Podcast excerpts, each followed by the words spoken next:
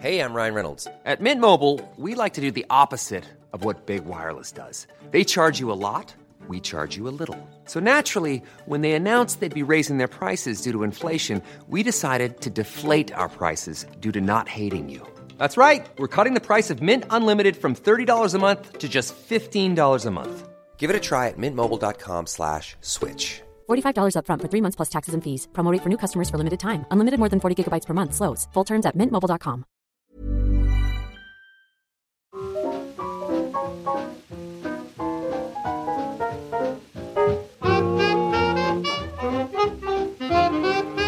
buenas, amigas y amigos. Bienvenidas, bienvenidos una semana más al podcast Reload, programa sobre videojuegos que hacemos desde anightgames.com. Últimamente hay que aclarar mucho lo de una semana más, porque rompimos un poco esa periodicidad durante el E3, que hicimos creo que tres podcast reload esa semana. La volvimos a romper al no hacer el podcast reload que tocaba la semana siguiente, porque nos pilló un puente aquí en Barcelona. Y ahora sí es un programa más o menos normal. Estamos emitiendo en Twitch porque es el primer viernes de este mes, del mes de julio.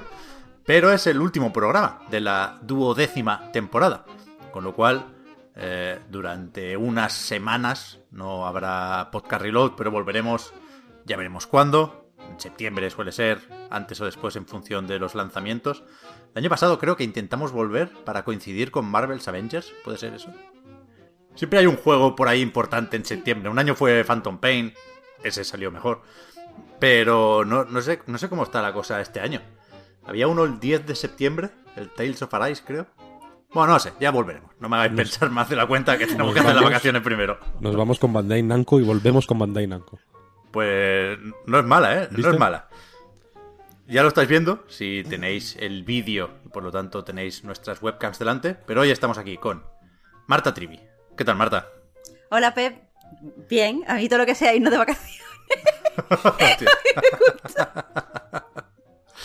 Eh, tam- tampoco va a ser tan bestia, ¿eh? Que tenemos para empezar, para los patrons, preguntitas la semana que viene. Y la web seguirá funcionando todo el verano y cuando haya algo súper especial en plan EA Play Live el 22 de julio, pues lo podemos comentar. Lo podemos comentar. Aunque no parece que vaya a estar muy animada la cosa. Pero a ver, es de eso, tenemos pildoritas. Si vemos que hay que hablar de algún juego, nos vamos a reunir fácilmente, porque en realidad cada uno nos vamos y por separado dos semanas. O sea que yo lo digo exagerado, pero en realidad no es para tanto. Es verdad, Psychonauts 2 que es 25 de agosto, nos dicen en el chat. Y la Gamescom está también, vaya. La Gamescom este año como si no estuviera. Madre mía. Ah, bueno, nos están preguntando en el chat, la recarga sigue, por supuesto, que es Sí. que, que no son, que nada nos vamos a la playa. Y, el, y em- y empieza el podcast a hablar. O sea, quiero decir que hay una pila de cosas, vaya. Es verdad, es verdad, es verdad.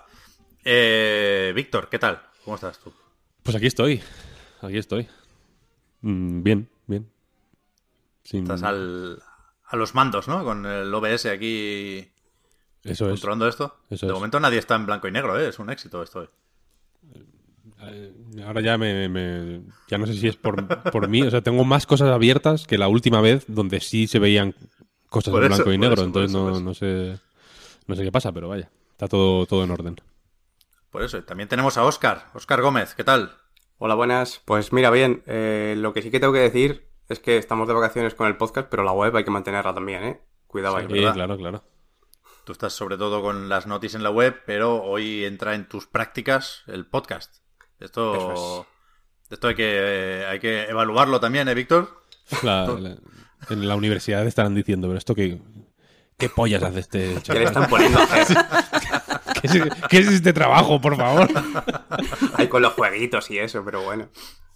Tú dile, dile a todo el mundo, Óscar, en la universidad, que patreon.com barra a night reload para repasar bien todo lo que has hecho durante Cada este vez que hablo con la tutora le digo, ahí está todo. Bien, bien, bien. Pero es a partir de la suscripción de 10 euros o algo así, le digo. Ahí, Ahí, gusta, ahí, ahí ahí, ahí, ahí. Hay que, hay que acceder a, a las pildoritas. Eh, tenemos varias cosas hoy. Solemos despedir las temporadas eh, porque después del E3 no, no suele haber muchas noticias y muchos lanzamientos con un pequeño planning sobre lo que intentamos jugar en verano, o lo que intentaremos jugar en verano. Hoy vamos a hacer eso también, pero lo haremos al final y quizás lo haremos más cortito porque sí hay unos cuantos temas de los que hablar antes, también algunos lanzamientos recientes. Pero, eh, la parte de la actualidad o de las noticias, podemos empezar por lo de Xcloud, o así se llamaba la cosa cuando era un proyecto. Eh, ahora es Xbox Cloud Gaming, aunque sigue en beta. Y la noticia de estos días es que, por fin, lo podemos utilizar en dispositivos de Apple, que para los que no tenemos Android ya tocaba, y por el hecho de que esto tenga que funcionar con navegador, porque ya sabéis que se lió un poquito, porque Apple no quería meter una aplicación que dentro tuviera más juegos o más aplicaciones que se tenían que validar aparte. Bueno, no hubo una peleita ahí y Microsoft dijo, ningún problema, lo hacemos con navegador. Por lo tanto, se puede acceder ahí, xbox.com barra play, eh, tanto desde el Safari en el iPhone como desde el Chrome en un ordenador o incluso desde el navegador de una tele si es lo bastante nueva, ¿no?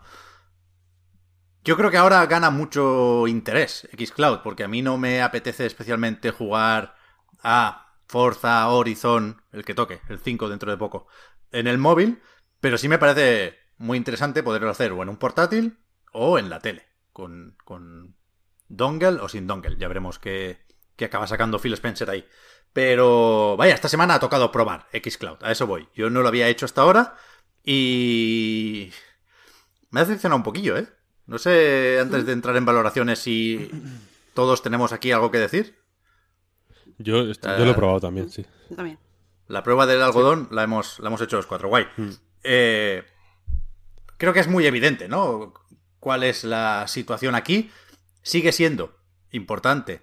Esto solo parte de eh, Xbox Game Pass Ultimate, ¿no? Hay que acceder a la nube de momento sí o sí con, esa versión del servicio y eso tiene la ventaja evidente de que eh, cuando entras a la nube de Xbox, por huevos, ves todo el catálogo del Game Pass, que es espectacular. O sea, no sabes por dónde empezar. Algunos no los vas a poder jugar con la pantalla táctil del móvil, pero en general hay donde elegir, ¿no? Y yo me fui a Yakuza Laika Dragon, pero podría haber ido a Ori o a, o a otros muchos. Creo, creo que eso es, como siempre pasa últimamente con, con Xbox, lo más destacable aquí, que tienes un catálogo que ni de puta coña lo tienes en Luna o en Stadia o, o- en servicios similares, ¿no? Entonces, la, primera impresión es muy guay, te animas muy rápido a empezar a jugar, pero cuando le das a uno y sale un, cohete extraño ahí pre- preparando el juego para el despegue, después a, mí- me, me decepcionó la, la tecnología de streaming. O sea, se ve moderadamente bien, pero en, en, en ninguna condición pude jugar sin input lag. Es decir, lo probé con Wi-Fi, con 5G y con cable. Y siempre era la cosa casi, casi injugable. Sobre esto, eh, ayer hablando con Litos, que curra en Deck 13 y que tiene un podcast que se llama The, The Back View, que estuve ayer hablando con ellos y tal. Él me decía que en su caso, como vive, no sé si me dijo a 30 minutos de un servidor eh, de estos Azure, Es un tema. eh, de- o sea, que, que andando desde su casa hay 30 minutos hasta el servidor. O sea, que lo tiene al, al ladito. Y dice que la que aunque depende del juego, el input lag e- para él era ah, totalmente razonable, vaya. En mi caso es lo mismo que tú. Lo primero que me me, me, pasó menos o se, o se me notaba menos en X juegos, pero por ejemplo Forza Horizon 4, entre el input lag y, y los artefactos visuales, que era que, son- que también son importantes, vaya. No, es que es como, tío, a esto no, no quiero jugar, aunque aunque fuera aun- aunque fuera mi única forma de para jugar así, no prefiero no jugar. ¿Sabes lo que quiero decir? No Ya. porque es- porque no, le- no le hace justicia al, al juego original. Más allá de eso, el lo cierto es que el catálogo es acojonante, el servicio es lo que tiene que ser un- una historia de estas de la nube, Porque, porque, joder. Quiero decir, sí, que no es lo mismo, yo creo, que para probar a ver cómo va la cosa, juegues eh, al Doom Eternal, al Yakuza Like a Dragon, al Forza Horizon 4, ¿sabes? O al, o al Ori o a, o a los mil juegos acojonantes que hay en Game Pass, que ir como probando ahí con las migajas de lo que te dan o comprarte el Cyberpunk en Stadia, pues, porque es lo que... Quiero decir, que la, que la propuesta de la nube, ya que ya que lo- lo que te quita, digamos, ¿no? El control que te quita sobre la situación al ejecutarse en otro sitio, etcétera, etcétera. Creo que, que la ahora mismo, por, por, por equivalencias con otros medios, digamos, la única manera de, eh, de, pues de, solventar esa, eh, pues esa, esa diferencia entre lo que ofrece una consola normal y lo que ofrece la nube es esa. Es mm, ofrecer mucho. Y es lo que hace Game Pass y creo que es ideal. Pero, pero tal como está ahora mismo, mm, a, mí personalmente no, no me compensa. Y, y- y- y de hecho, eh, esta semana he estado todos los días probando Xcloud para ver si había diferencias. eh, Xcloud, bueno, el Cloud Gaming Beta. Eh, para ver si había diferencias según la hora, según el día, según eso, si estaba por cable, por wifi, en un, lo he probado en un Mac, lo he probado en un Windows, he ido como a- a- haciendo pruebas en distintos sistemas para ver cómo iba.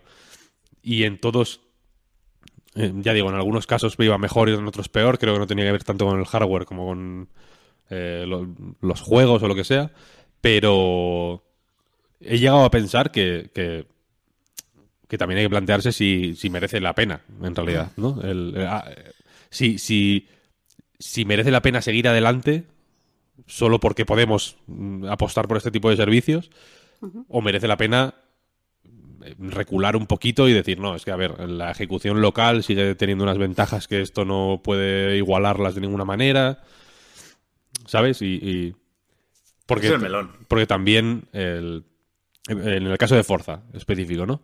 El- los artefactos visuales dependen también del juego, evidentemente, ¿no? Si una imagen estática tiene menos eh, artefactos visuales que, que una imagen muy compleja, ¿no? Con mucho movimiento, con muchos efectos, etcétera, etcétera, porque, bueno, porque la compresión eh, funciona así. Lo podéis comprobar en YouTube o en Netflix o en cualquier sitio, ¿no? O en, o en HBO, que me parece que era eh, particularmente grave, ¿no? La, la compresión con los negros Sí. y no sé qué. Se ve muy mal, se ve muy mal.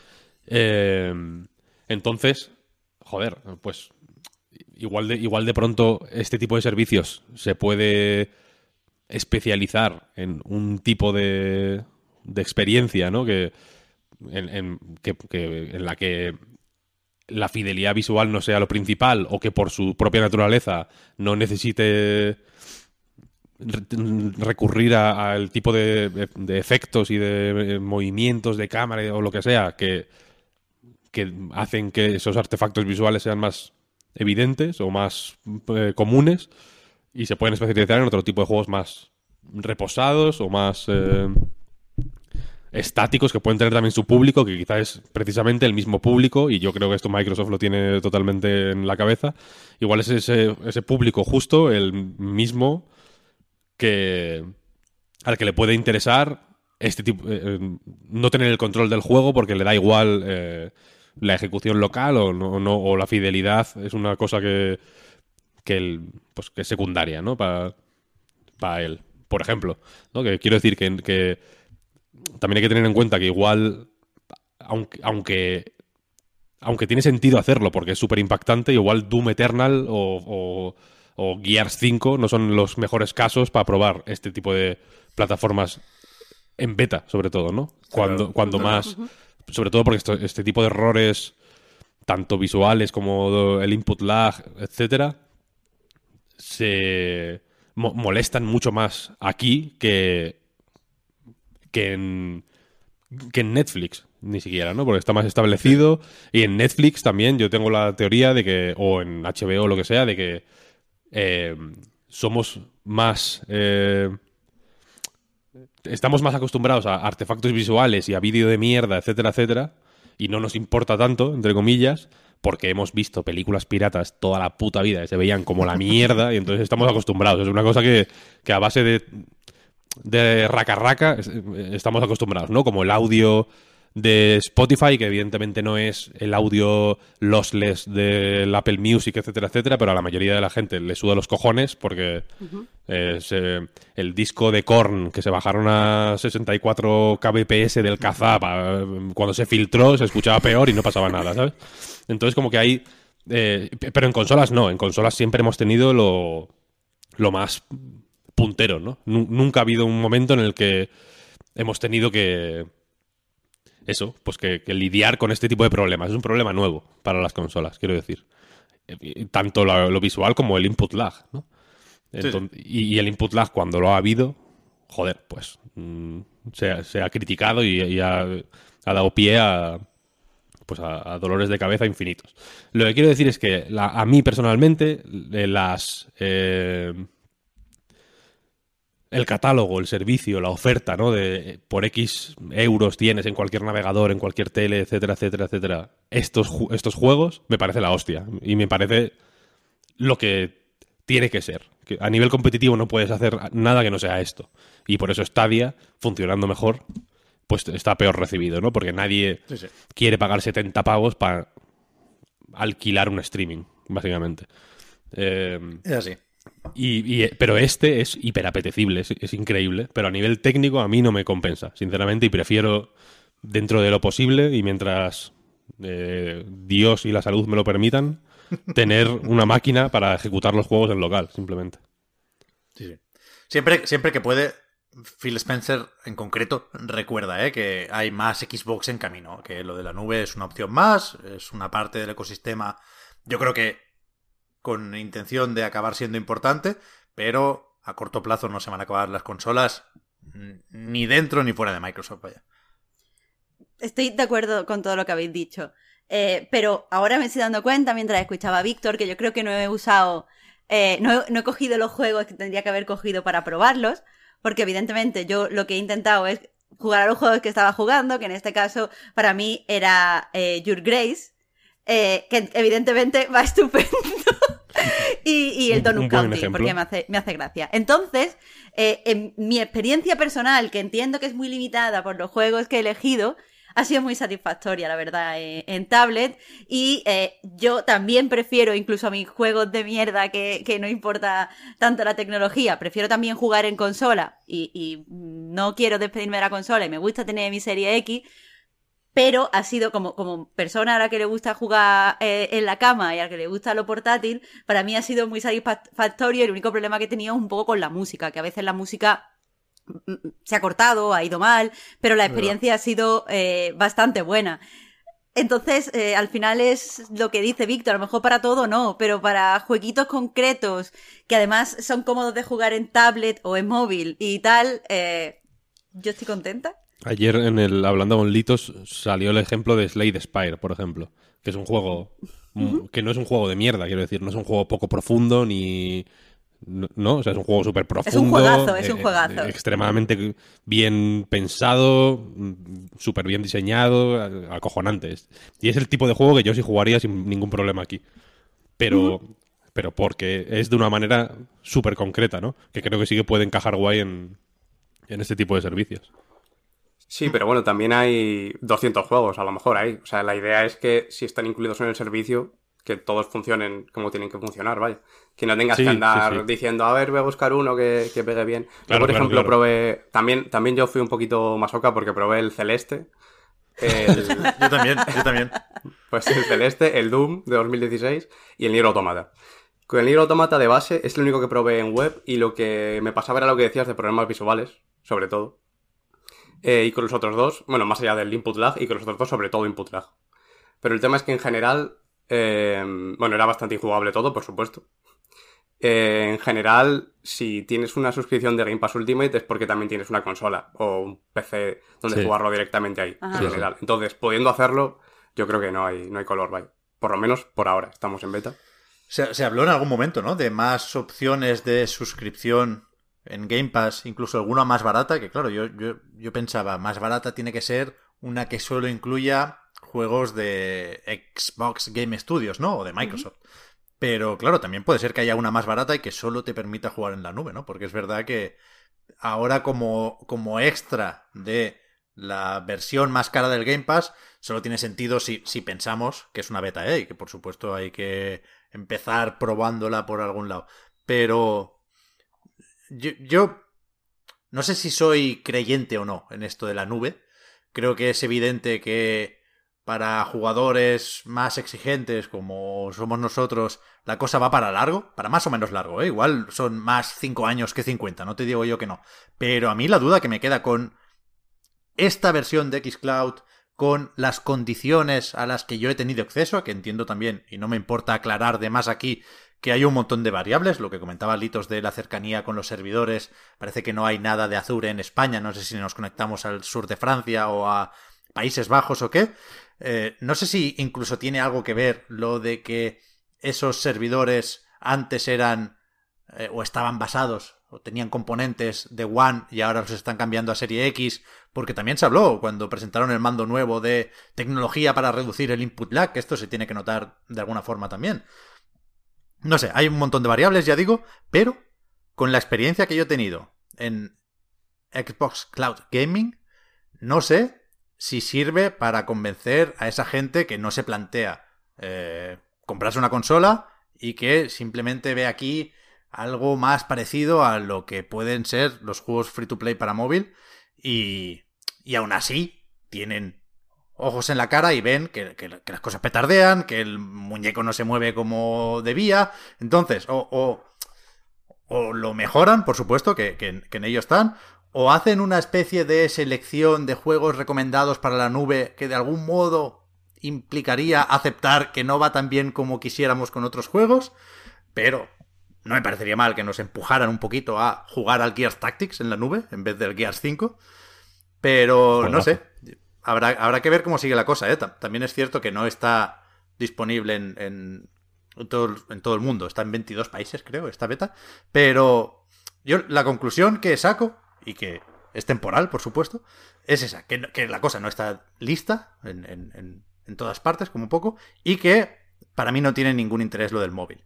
Quiero decir que Lleva un tiempo esto funcionando en Android, ¿eh? ya digo, con aplicación nativa, no con navegador.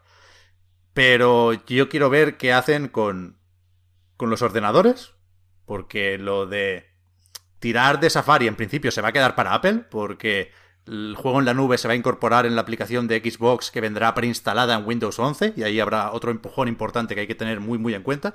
Y sobre todo ver qué hacen con las teles, que también es de esperar que Samsung y LG metan aplicaciones de Xbox que, por el hecho de ser eh, tecnología más a medida pueda funcionar mejor ahí. Así que soy más o menos optimista, aunque el, presente no me, no me ilusione mucho. Mm, sí, sí, sí. O sea, evidentemente, pero yo no sé hasta qué punto quieren, volviendo a lo de convencer a, a los mm, escépticos, si quieres, a, mí, por ejemplo. Yo no sé si, si, quieren hacerlo siquiera, o si necesitan. ¿Sabes lo que quiero decir? Igual, con, con, que lo toleremos, yo creo que ya es suficiente. En, el sentido de que, joder, Microsoft ya no, no, es como si dijeran, no, es que vamos a apostar solo por esto y, y, esta va a ser, y esto es lo que hay, ¿no? Entonces ahí sí que tendrían que intentar convencer a alguien. Pero Ahora tienen de para todos, en realidad, ¿no? Y, simplemente, igual que me pareció que Stadia era... No, salía pronto, sino que salía en el buen momento para que cuando todo el mundo estuviera en, en este negocio, el servicio ya, ya estuviera ahí y tuviera como ese plus de veteranía, etcétera, etcétera. El, o PlayStation Now, ¿eh? que en realidad es es parecido. El... Aquí lo veo también así. O sea, es como guay, apuesta, ¿no? que, quiero decir que, este tipo de, pruebas, aunque esté la cosa a medio cocer, eh, a mí me, me, da la sensación, o me deja entender, o me da la sensación de que Microsoft se, se ha puesto las pilas, simplemente, y que quiere ir pin, pin, pin, pin, pin. Eh, hmm. haciendo cosas que haya movimiento, no esperar mucho, no porque el xCloud efectivamente lleva la de Dios eh, funcionando. Vaya, ahora es, ahora es noticia de nuevo por eso, porque se ha abierto un poco más, pero lleva mucho tiempo eh, totalmente disponible, ¿no? Para mucha gente. Sí, sí. Y que ya te digo, para, para dar eh, pues una, una crítica definitiva, para, para mm, formarnos ya una opinión cerrada en la cabeza, vamos a esperar que salga de fase beta, que veamos cuál es la propuesta eh, concreta, porque creo que lo que ahora mismo tenemos es eh, una propuesta medio cocé, evidentemente. Sí, sí. Yo creo que hay que esperar a Windows 11, que ese va a ser un momento clave para, para esta evolución. Nos decían en el chat que sí hay servidores, por lo visto, en España, que se anunció un acuerdo con Telefónica. No estoy al tanto de esto y no... La- La web que yo vi, que no era oficial de Microsoft, ¿eh? que en principio señalaba localizaciones de Azure, no, no aparecía España ahí, pero vaya, puede ser, ¿eh? perfectamente que esté eso. Y para terminar, por mi parte, por lo menos, yo sí quería decir que creo que esto evidentemente no le resta ningún valor, ni ningún mérito, ni ninguna importancia a Game Pass. Pero yo creo que, que- que sí, en, en esa buena racha que lleva Microsoft en el asunto del ecosistema, es sorprendente eh, eh, leer y tener que decir o escuchar a tanta gente diciendo que esto va claramente peor que Stadia. Stadia, recordemos, la puta broma de la industria, vaya. O sea, si, quieres hacer un chiste, apunta a Stadia. Y, y me sorprende, me sorprende que, que la situación actual sea esta. Pero, o sea, yo creo que ya lo hemos comentado alguna vez, que la. que, en- que en este tipo de propuestas. Lo, lo crucial no es que vaya mejor o peor, sino lo que ofreces. Sí, sí, sí, sí. Yo, yo creo que por, por, por modelo de negocio, Xcloud está en general, a la hora de hacer la media, mejor posicionado que Stadia. Y por, que no y olvidemos. por, me- por permeabilidad dentro de su público. Decir que 100%, no podemos partir que uno parte de la nada dentro del gaming y otro no. Sí, sí, y que el hecho de que Stadia sea una broma por una serie de decisiones incomprensibles no quita que esto sea una propuesta de Google que algo sabrá, ¿eh? De, de streaming. Mm. O sea, no, no es fácil ganarle a Google, aunque, aunque Google esté haciendo el ridículo en algunos frentes. Pero, pero veremos, veremos cómo sigue la cosa. O sea, yo. Lo que quiero decir es que puede que sea difícil saltarse Serie X de momento. Si te interesa Forza Horizon 5, por ejemplo. Sí, sí. De acuerdo. Pero es O sea, potente que- la imagen de en- enchufar un mando a la tele, ¿eh? Y, y empezar a jugar a 200 y pico juegos. Por cierto. Lo que pasa es que ahora mismo mando- es una promesa, entonces es No, no, se tan potente. No, no, me refiero a que es una promesa que vaya Ah, bien. O sea, sí, sí, sí, el claro, que claro, eso claro. es lo único que vas a necesitar, lo que te están vendiendo ahora mismo es una promesa y eso es lo creo que es lo que le va a hacer más potente en realidad. El que en realidad sepas que no puedes vivir solo de eso. Sí, sí. El mando de la Xbox, pro tip. Mm, Despedimos la temporada con un brico consejo. El mando de la Xbox tiene memoria de, de aparatos a los que está conectado. Y si pulsas dos veces el botón Sync, vas cambiando. Entonces los puedes tener asociado a la Xbox y a dos ordenadores, por ejemplo. Y, pulsando el botón Sync un momento, se enciende el botoncito de Xbox y se conecta al ordenador, por ejemplo, sin encender la Xbox. Y si pulsas dos veces el botón de Sync, se va al Xbox, se enciende la Xbox, ¿sabes? O sea que vas, puedes ir rotando entre dispositivos con dando dos veces al botón de Sync. Pero se pueden más de dos cacharros. Yo tenía entendido que era solo una creo que- Xbox y un PC. Creo que se pueden más de dos. Yo lo uso con un- e, una Xbox y un PC, bueno, no tengo más cacharros, pero Me gusta, me gusta. yo creo que se puede con más. Pero bueno, ya con una Xbox y un cacharro, a mí esta mierda Sí, me ha cambiado la vida, te lo juro. Sí, sí. Tú dirás, Me da, me da Yo una pereza. que la tiene apunto, sí, Yo te- claro, yo, yo- a mí me da tanta pereza eh, Sincronizarlo cada vez. Claro, tener que sincronizarlo y Sí, sí, el- todo el por culo, que, que estaba jugando con un mando de la Xbox 360 y se me jodió el, el stick eh, izquierdo, de hecho. Vaya putada. Y, y ahora estaba jugando a casi todo con el teclado. Solo por, por no hacer la faena del mando. O por no encender la, la Xbox para encender el mando, ¿sabes?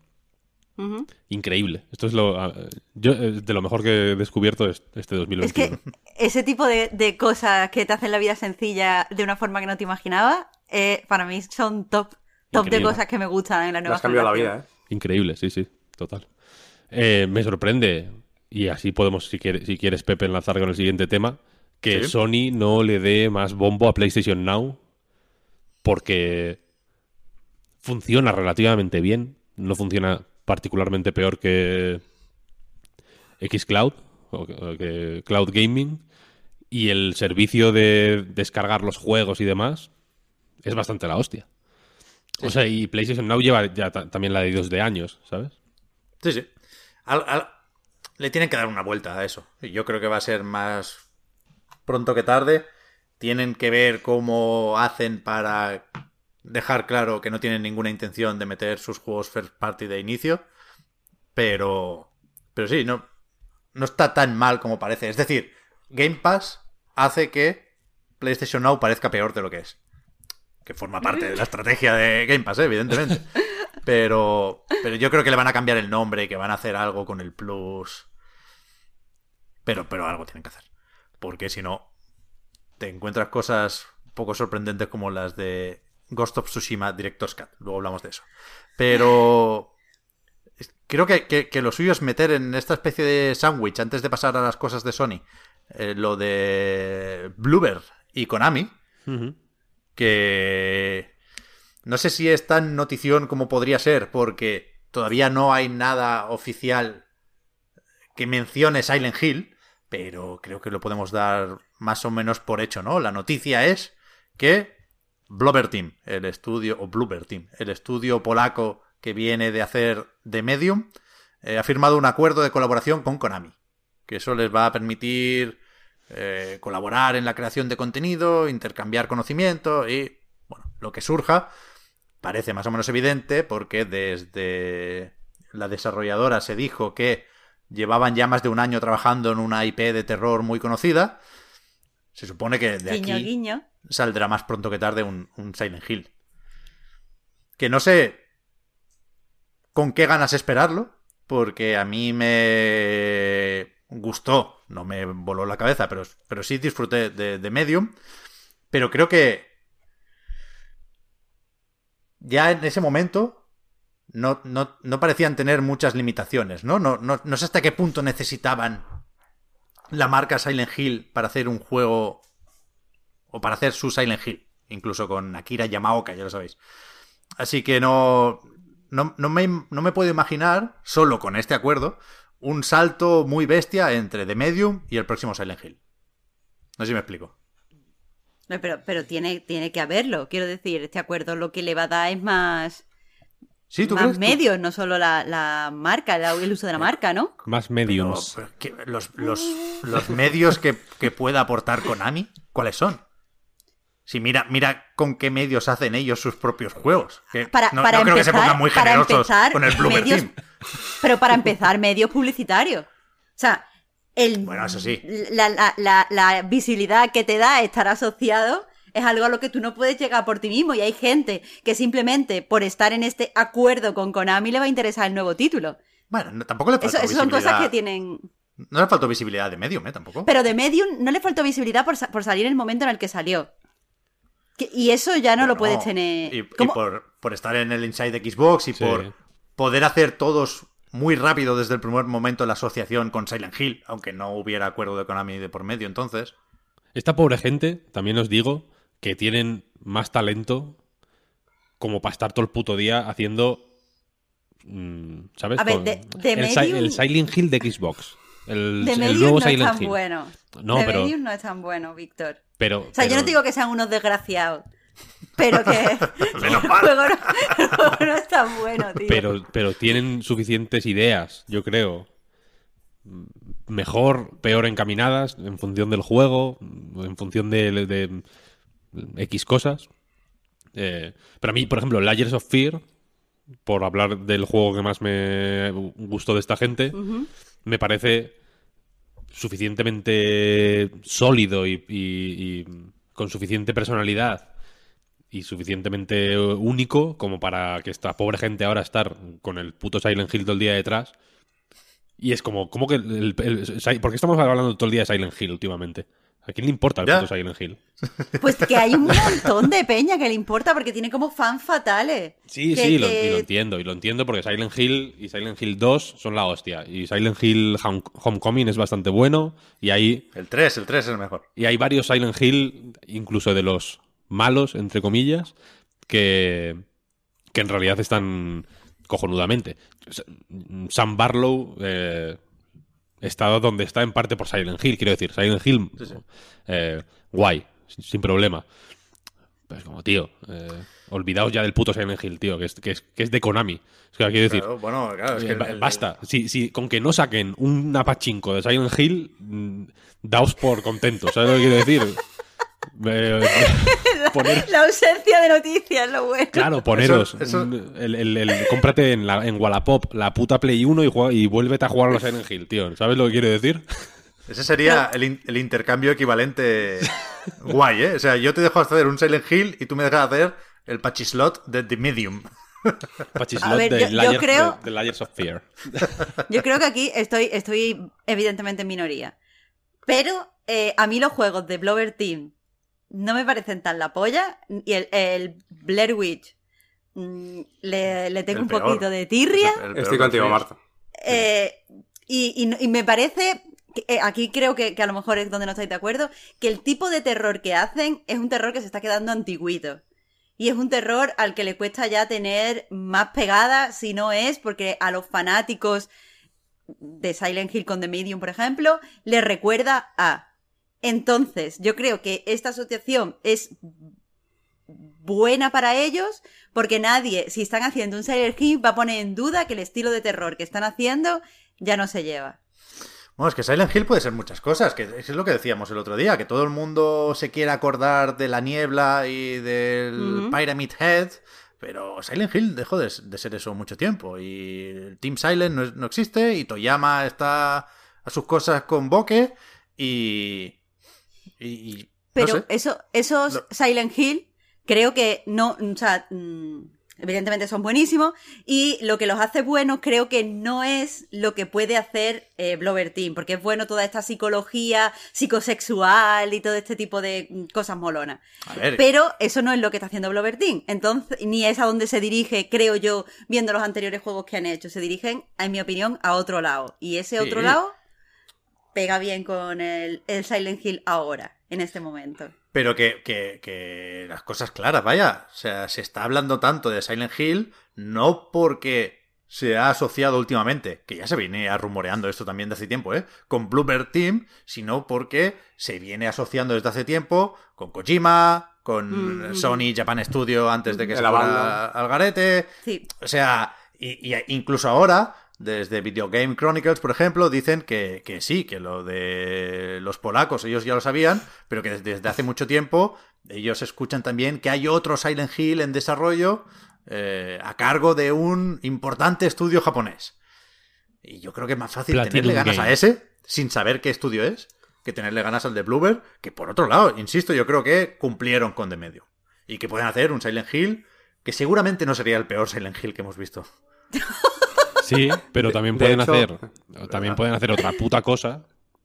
¿Sabes lo que quiero decir? Que sea Sí, sí. eh, original y, y- y suya, con, con, con dinero de Konami o con dinero de, de, de- de- de- de los diamantes de sangre. Me da igual. Pero lo, lo que quiero decir que, que me, me sorprende lo, lo que empezó como una como un cameo prácticamente de Yamaoka en The Medium se ha convertido de pronto en que esta gente es la puta esperanza de, de, de- de Silent. Hill, que es una marca que, por- que probablemente esté muerta, ¿sabes lo que quiero decir? No, y, y que, y que ahora de pronto es como la, la, la octava Pero- maravilla, ¿sabes? Pero que estamos hablando de Konami. Quiero decir, que a mí, Claro, de claro, este claro. binomio, lo que menos me preocupa es la pobre gente del Bluebird Team. Cero, cero. preocupa Konami, que hizo el Metal Gear Survive cuando se fue Kojima, que está haciendo ahora el Contra Returns este que se le ha dado al Timmy Studio, después de hacer el Contra, ¿cómo se llamaba? Black, no sé qué, Rogue- Corps. Rogue Rogue Corps. Corps. Está Ah, bastante sí. bien ese juego, ¿eh? Lo, lo he estado jugando últimamente. Lo, estaba, por saco Konami, vaya, que haga una subasta como hizo THQ en su momento. A ver, ¿quién quiere Metal Gear? A ver, ¿quién quiere este? Yo me quedo el de los trenes y el del béisbol y los demás que le den por el culo. Y el Castlevania que lo quiere. Mírate en, en la Switch, el, el contra este está a cuatro brillos, creo. Y el New Football Game, es verdad. Pues dale, dale, ya verás que está bien. No sé. Eh, de hecho, las, las filtraciones estas de Video Games Chronicle que decían como que se estaba planeando algo, algo con Silent Hill, vaya, de Bluebird. Decían que era un proyecto relacionado con Silent Hill, o sea que bueno, no sabemos hasta qué punto es una entrega principal o, o qué sería. En principio sí que es un reboot, creo yo, por lo que se sabe, ¿eh? ¿Hay un, Que- un reboot? Yo creo que sí. Yo, yo creo que tienen que volver a. O sea, tienen que vender la vuelta a los orígenes. Lunaranja Claro. dice en el chat, un pinball. Estaría guay. Silent, silent pinball. Yo creo que Silent Hill no, no se puede rebotear. No, Yo es una- tampoco. no es una cosa que Yo se rebotea. No, no. No, Yo creo que sí. estoy, estoy de acuerdo, estoy de acuerdo con Víctor. Igual que se hizo la película, se hace un reboot. Sí, bueno, igual que se hizo la película, igual que ocurrió el holocausto, ¿sabes lo que quiero decir? Si queremos enumerar desgracias, pues, pues, pues vamos, a, vamos a hacerlo.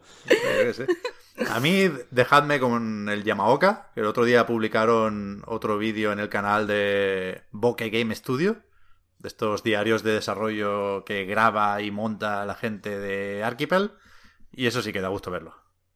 Ya, en total.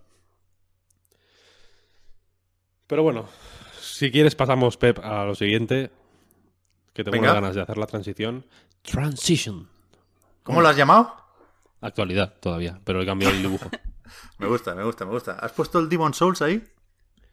Creo que No. Eh, no, no está. No, No, está. es la imagen, es la imagen que pusieron en redes, ¿verdad? Es- sí, pero la cosa es que en la que sale. eh, en la que sale Demon Souls, el logo de PlayStation Studios y de. Y de Bluepoint están muy grandes. Entonces, como que no se veían muy bien todo lo demás. Así que me- Y aparte. Demon Souls no se puede poner aquí porque. porque Bluepoint son fully independent. Eso voy a decir. Empezamos con lo que sabemos seguro, que es que Sony ha comprado Housemark, el estudio finlandés que viene de hacer Returnal, y Nixes, un equipo, en este caso de Holanda, que se... Bueno, se hizo famoso en realidad. Tiene buena fama, Nixes. O sea, parecen ahora un- unos mataos porque no es una compra súper mediática, pero se lleva mucho tiempo hablando muy bien de los ports y de las versiones de Nixes, que trabajaba sobre todo con, con Square Enix. Eh, suyas son algunas versiones de Marvel's Avengers, creo que trabajaron más en las de nueva generación, quizás también la de PC, pero no estoy seguro. En los últimos Tomb Raiders, el Shadow of the Tomb Raider de PC sí es suyo seguro. Eh, Deus Ex Mankind Divided, con lo cual una de las consecuencias, seguramente la, men- la menos importante, ¿eh?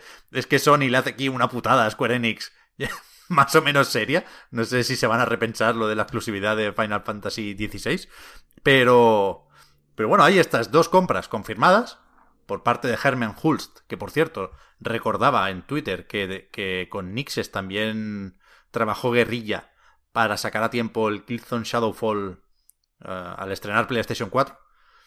Y, y está por ahí una compra que yo creo que sería la más llamativa de las tres en, en el aire un poco, porque cuando se anunció lo de Housemark, en la cuenta de Twitter de PlayStation Japan, se dijo en japonés, hemos comprado Housemark, pero la imagen que acompañaba al tweet no era la que tocaba, no era la del logo de Housemark, era una muy similar, pero con el logo de Bluepoint Games y añadiendo en el mosaico de fondo un artwork de Demon Souls. Con lo cual, esto parece que es inevitable. Es decir, analizando eh, la filtración, yo creo que todos tenemos claro que existió ese tweet, ¿no? Que evidentemente se borró rápido y se volvió a publicar corregido, pero, pero mucha gente lo capturó y, en, la previsualización de Discord, por ejemplo, salía durante muchas horas la, la imagen con el logo de Bluepoint Games. Yo creo que esa parte está, está ahí, no se puede negar. Y después, la posibilidad de que fuera algo distinto a un despiste, me parece surrealista. Es decir, aquí alguien se equivocó al adjuntar el archivo, no leyó bien el, el nombre de la imagen y, y subió lo que no era. No es alguien de PlayStation Japan haciendo un, un- un fake con el Photoshop, ¿no? O sea, esto se tiene que dar por hecho y no sé por qué coño no lo confirman ya. Supongo que, que querían ir en orden, ¿no? Que querían meter a Nixes antes que Bluepoint, por alguna razón. Claro, entiendo que están manejando cuánto tiempo se tarda en procesar una noticia, que la gente opine para poder estar durante el máximo tiempo posible de actualidad, que eso es algo que se hace normal. Eh, yo, o sea, no, yo creía que todo el mundo sabía más o menos esto, pero por si acaso la gente no lo sabe, cuando eh, trabajas de CM o cuando trabajas de comunicación de una marca, a principio, normalmente, dependiendo de la importancia de marca, a principio de mes o al principio del trimestre, se hace una previsión con un programa de todas las cosas importantes que se van a anunciar y de todo el tipo, los tipos de comunicaciones que se van a hacer. Entonces, cuando empieza el mes comunicativo, si a veces tres meses si estás en un este muy grande, como entiendo que PlayStation, yo que nunca he estado en un este tan grande, eh, pero cuando ya empiezas el mes ya tienes todos los documentos que vas a tener que poner en las diferentes redes sociales, tienes un programa de a la hora en la que se va a comunicar, tienes eh, todos los copies hechos, yo por ejemplo me dedicaba a hacer copies, pues todos los copies ya los tienes hechos y los tienes procesados y sabes los hashtags y sabes hasta los puñeteros emojis que vas a poner. Y el día que toque, o sea, o se, o se programa con antelación, pero el día que toque lo vas eh, pues mirando que no ha pasado nada grave, porque evidentemente, eh, aunque esté programado, si ha habido, por ejemplo, una catástrofe, pues lo retrasas y no lo comunicas. ¿Qué quiero decir con todo este rollo que estoy diciendo? Que eh, tú no te pones a hacer el Photoshop de el anuncio de eh, que has comprado un estudio el día que compras el, ya el día que vas a anunciar que compras el estudio. Eso lo tiene hecho meses o semanas antes. Entonces, no ha sido un error de alguien con el Photoshop que se ha bajado el logo que no era, porque no, no sabía cuál el logo que era y lo ha tenido que poner, y entonces ha salido el de Bluepoint por error. Eso no pasa. Eso eh, eh, eso no es. Entonces, eh, básicamente está confirmado, por lo que no, o sea, básicamente es, es, un hecho. Por lo que no lo ha confirmado, creo que es, porque normalmente cuando se planean los tiempos de comunicación, tú lo que quieres es que la empresa esté de actualidad o que esté, o que la gente esté comentando la empresa y esté eh, teniendo atención en esto de la economía de la atención lo el máximo tiempo posible. Entonces, si haces dos anuncios muy importantes en una semana, un anuncio fagocita al otro. Entonces, lo que intentas es separarlos lo máximo posible, sabiendo la importancia que tiene tu empresa, para que no se deje de hablar de ti en ningún momento. Entonces, si no se ha confirmado ya, es porque sale la semana que viene o la siguiente. Que no hay, que no, creo que no hay ciencia en eso, que no es algo extraño lo que ha pasado, ni tal, es simplemente que hay una persona que será el CM de una empresa que no sabemos ni si está en la misma habitación con gente de PlayStation, que cuando tenía todo su documento en una carpetita y en vez de darle a uno, la daba al otro porque a lo mejor salía y ya está. Sí, sí, y que, no, sé cuánto tiempo tardó en borrarlo, pero igual tardó segundos, ¿sabes? O minutos. Probablemente. Es verdad que esto lo hemos comentado en, en la previa antes de, sea, cuando ya estábamos emitiendo, pero todavía no habíamos hecho el saludo del podcast, que, se ha comentado también que desde Bluepoint Games han actualizado la bio de Twitter diciendo que, o insistiendo o aclarando que son un estudio completamente independiente. Alguien nos decía, yo, yo esto no lo he comprobado, ¿eh? no, me, no me he ido a archive.org para ver eh, distintos momentos la caché de, de, esa bio, pero por lo visto lo, lo tenían ya en la descripción hace un tiempo esto de que son independientes, lo quitaron hace poco quizás preparando ese anuncio, y ahora lo han vuelto a poner. Pero vaya, no lo sé. En cualquier caso, eh, esto nos dice poco porque el anuncio de Sony no es oficial, ¿no? Con lo cual, esto lo tiene que anunciar Sony, no Bluepoint Games. De hecho, lo, he mirado y es así. Lo he mirado en el en, Internet Archive y ah, pues certifico que ponía lo de Fully Independent, o sea, Fully Independent, y lo quitaron hace eh, mes y semanas y pues cuando fue el error, lo, lo, modificaron y añadieron el full independent otra vez. pues ya está, pues ya está. O sea, lo, lo, tengo delante. Pues más, más claro todavía. Pero... Es una, compra súper lógica, ¿no? O sea, quiero decir que... por supuesto, por supuesto. Lo raro es que no, que no hubiera pasado todavía. sí, sí, sí. Eh, ¿por, ¿Por dónde empezamos? Que me sabe mal que Housemark parezca la menos importante aquí, pero... Coño, que está muy bien el Returnal y que es fácil alegrarse de esto, me voy un segundo a Microsoft otra vez para recuperar unas declaraciones recientes de Phil Spencer que decía que las compras de estudios son algo normal o sano o positivo para la industria, ¿no? Y que son una forma de validar el trabajo de algunos estudios. Yo creo que esto es más o menos matizable cuando hablamos de comprar Bethesda, pero eh, con el caso de Housemark yo creo que el, que el la reacción mayoritaria fue la de alegrarse por los finlandeses, porque sabemos y está bien documentado que las han pasado putas. Que publicaron aquel famoso comunicado de el arcade ha muerto, ahora vamos a tener que hacer un Battle Royale. Y, y, yo creo que es uno de esos estudios eh, que todos pensamos que van a saber aprovechar una estabilidad que de nuevo sabemos a ciencia cierta que no han tenido. Así que, que joder, yo creo que aquí sí hubo un salto claro entre su anterior juego. ¿Cuál sería? ¿El último era el Next Máquina? Eh, sacaron Next Máquina y Matterfall. Es verdad, el Matterfall. eh, muy juntitos. El mismo mes, incluso. O, Sí, un- sí. o un mes uno y otro Sí, el siguiente. No sé, no sé cuál De- fue primero, pero vaya, eh, esos dos fueron Pero- los últimos. Es verdad que tiraron la toalla un poco en 2017 por las bajas ventas de esos dos juegos. Y, y, de ahí a Returnal creo que hay un salto importante, además de una apuesta nueva por la narrativa sin dejar de lado el arcade y tal cual. Y seguir por ese camino, o sea, ya han dicho que va a crecer el estudio ahora dentro de la familia de PlayStation Studios. Y, joder, hay ganas de ver qué, más pueden hacer. No sé si un Returnal 2, por, ¿por qué no? Yo creo, yo creo que no hay que descartarlo. Pero, pero a ver, guay, guay lo de Housemark. Creo que es muy evidente esto, ¿no? De que algo, algo así aclaraba Herman Hust en una entrevista a GQ, el, el segundo blog oficial de PlayStation, que, que, que- que pretenden hacer unas compras como muy selectivas, que, que, que claramente el, el primer juego que edita PlayStation Studios es un examen, ¿no? Para la desarrolladora. Housemark lo ha pasado con Returnal, Blur no lo ha pasado con Destruction All Stars, parece. Por lo que sea. Pero, pero tiene sentido. Y efectivamente, cabe suponer que Blue Point lo ha pasado también con, con Demon Souls, ¿no? Sí. No, Bueno, no- con- no me parece con- una mala forma de trabajar, ¿eh? Y, y entiendo que pueden aplicar esa metodología a el estudio de Jade Raymond, eh, lo otro de los veteranos del Fire, no sé qué. Creo que por eso lo anuncian así, ¿no? Que como una...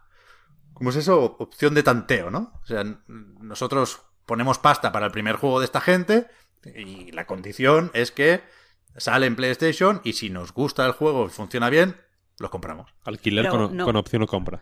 No solo está, creo que, que dependa en sí del juego, sino cómo han trabajado con el estudio, cómo el Claro, estudio claro. es capaz de moverse independientemente en una colaboración. Quiero los decir, feelings, los feelings. Claro, claro, es que no, no me gusta plantear que lo planteemos nosotros como si solo fuera el juego lo peta y eh, eh, después te va a comprar eh, Sony porque creo que eh, puede darnos, eh, puede llevarnos a precipitaciones, eh, o sea, a, a decir cosas precipitadas en un futuro. Creo que, que depende también de mucho tipo de cosas internas. Y por otro lado, eh, a mí también me parece que, o sea, si, si yo me pongo en el papel de un estudio, tal y como está ahora mismo la industria del videojuego, si yo sé que con una colaboración de este estilo, que en realidad te han comprado, pero que tú sigues fun- funcionando de forma independiente y sigues gestionando el estudio más o menos como quieras, pero tienes ese soporte económico y esa seguridad de saber que tus juegos van a llegar a buen puerto porque tienes ese respaldo, a mí me parece algo muy bueno también dentro del mercado y dentro de la industria. Lo, lo de la libertad, eso hay, hay que dejar que pase un tiempo, un tiempo para comprobarlo, ¿eh? Porque siempre se dice que los Es estudios cierto. seguirán funcionando como hasta ahora, pero Jimbo, yo no me fío todavía. Yo sé que tú vas a querer recuperar el Storm Divers y que ahora por fin Housemark va a poder hacer su Battle Royale. Bueno, pero ni Jimbo ni Jumbo, vaya. Lo, sí, sí. O sea, el- el- la apuesta por Housemark es. eh, vamos, a mí me parece la hostia, la verdad. Porque. Housemark tiene una historia con Sony que igual no es como la de Naughty Dog, pero que es importante, joder. Eh, PlayStation 4 nos enseñó eh, cómo se usaba el PlayStation Plus y, y las, y cómo pues nuevas formas de pensar en la, en, en la consola siempre conectada y con una presencia del online a saco con Resogan. Eh, fueron eh, hicieron un poco lo mismo con las posibilidades de PlayStation VR con Super Stardust VR o sea el, el Ma- Matterfall y Next Machina salieron eh, en exclusiva para PlayStation 4 o sea, quiero decir que han trabajado con Sony muchísimo tiempo. A mí me da la sensación de que los americanos tienen la cartera, como tienen billetes de mil pavos, evidentemente, tienen la cartera mucho más caliente y que, y que van un poco más de ansias, con resultados a menudo catastróficos, ¿no? Todos hemos visto esta, eh, esta web que es como una especie de cementerio de Google, que De te- Google, te, pone como todos los proyectos de Google que han comprado ahí a, a saco y los han cerrado a, lo- a- a los seis meses. Eh, y eso ocurre mucho. Y los japoneses son un poco más lentos, ¿no? En general, más de vamos a ver qué está pasando. Nintendo para comprar un estudio le cuesta un montón, ¿no? Hmm. No- no- Pero porque creo que, que Nintendo eh, tiene que proteger una marca que es mucho menos diversa y abierta que el resto de sus competidores. Quiero decir, no me parece un buen ejemplo para ilustrar lo que creo que estás haciendo, que es una diferencia cultural. Porque si yo tuviera una marca con tantos elementos asociados como Nintendo, a mí también me costaría abrirla. Sí, evidentemente, pero bueno. eh,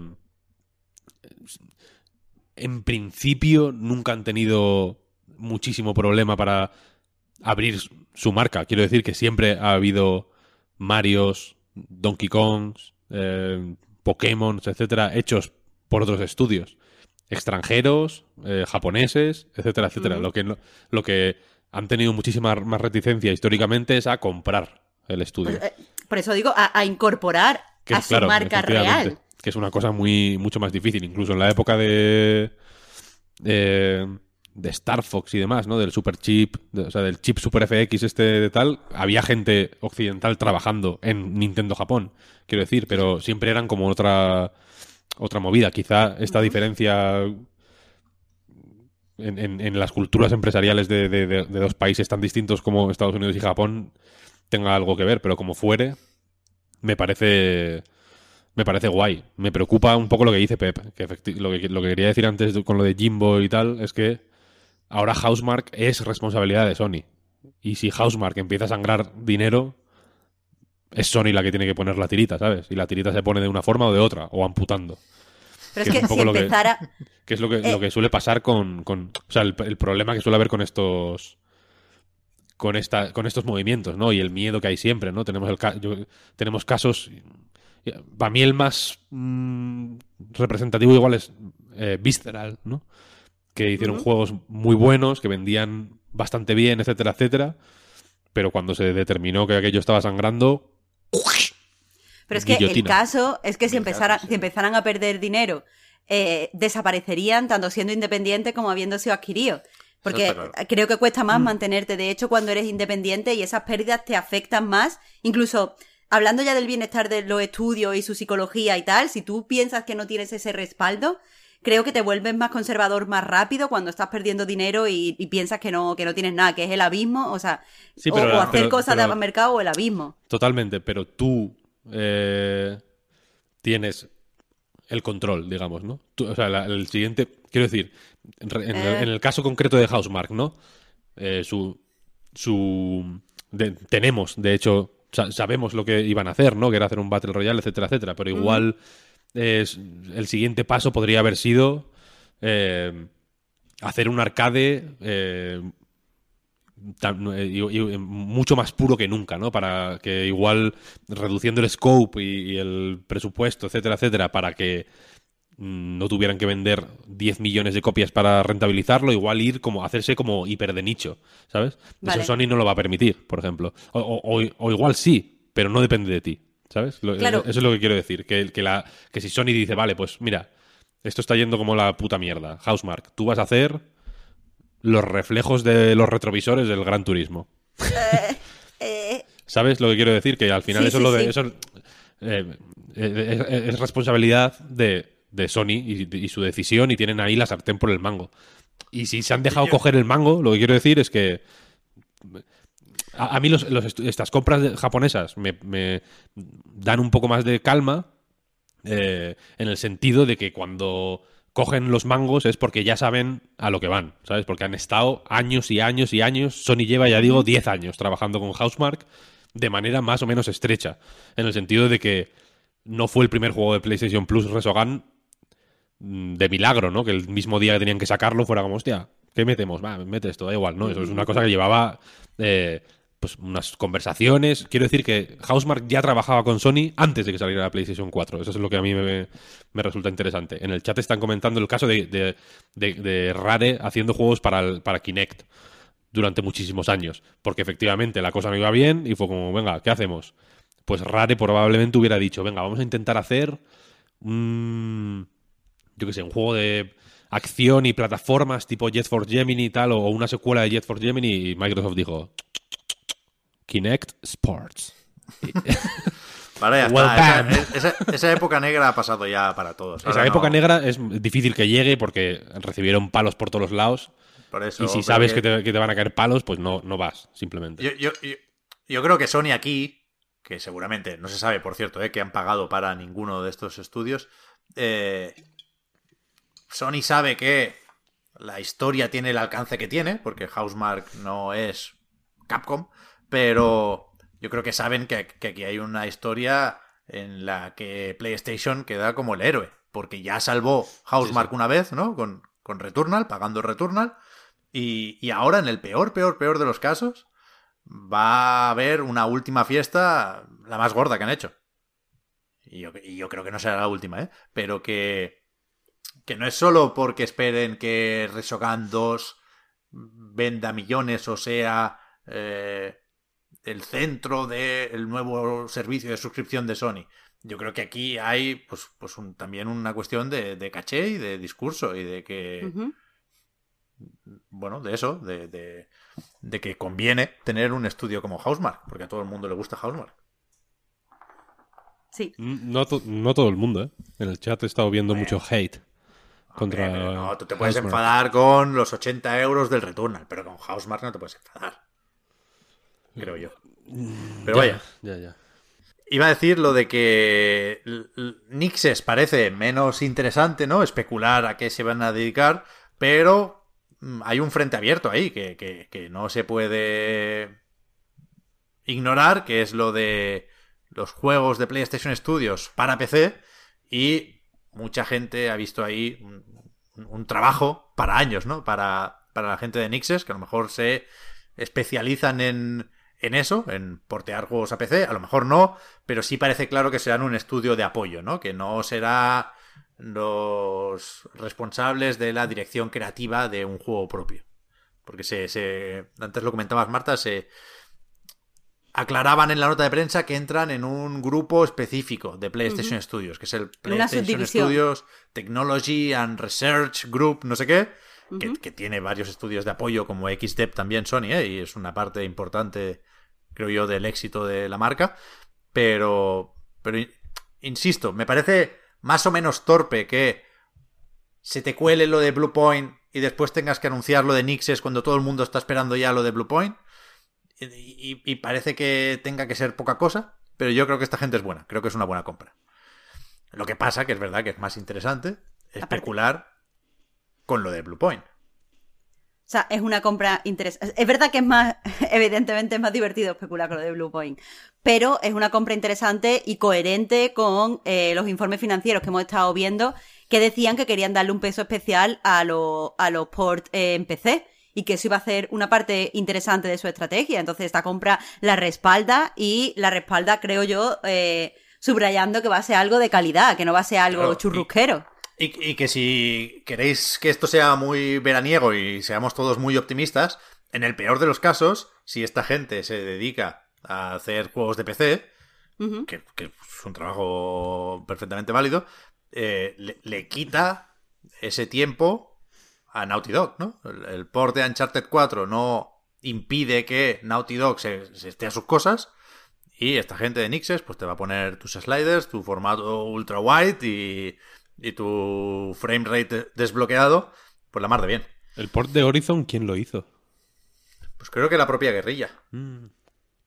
Creo, porque me suena que se comieron esos primeros parches de cuando la cosa iba un poco mal. Vale, vale. vale. Pero a lo mejor les ayuda a alguien, ¿eh? No lo sé. A lo mejor les ayudó Nixes y no lo sabemos. Habría que mirar los créditos. Eh, pero eso, Bluepoint. Nixes creo que no lo no lo hizo, vaya. Pero me, pero ah, hay una hay una cuestión que me, me- alucina de este de este salto al PC, por así decirlo, de Sony, ¿no? Que lleva sonando mucho tiempo, se lo están tomando con toda la calma del mundo, pero que esto parece que lo afianza un poco las, intenciones. Que es que mm,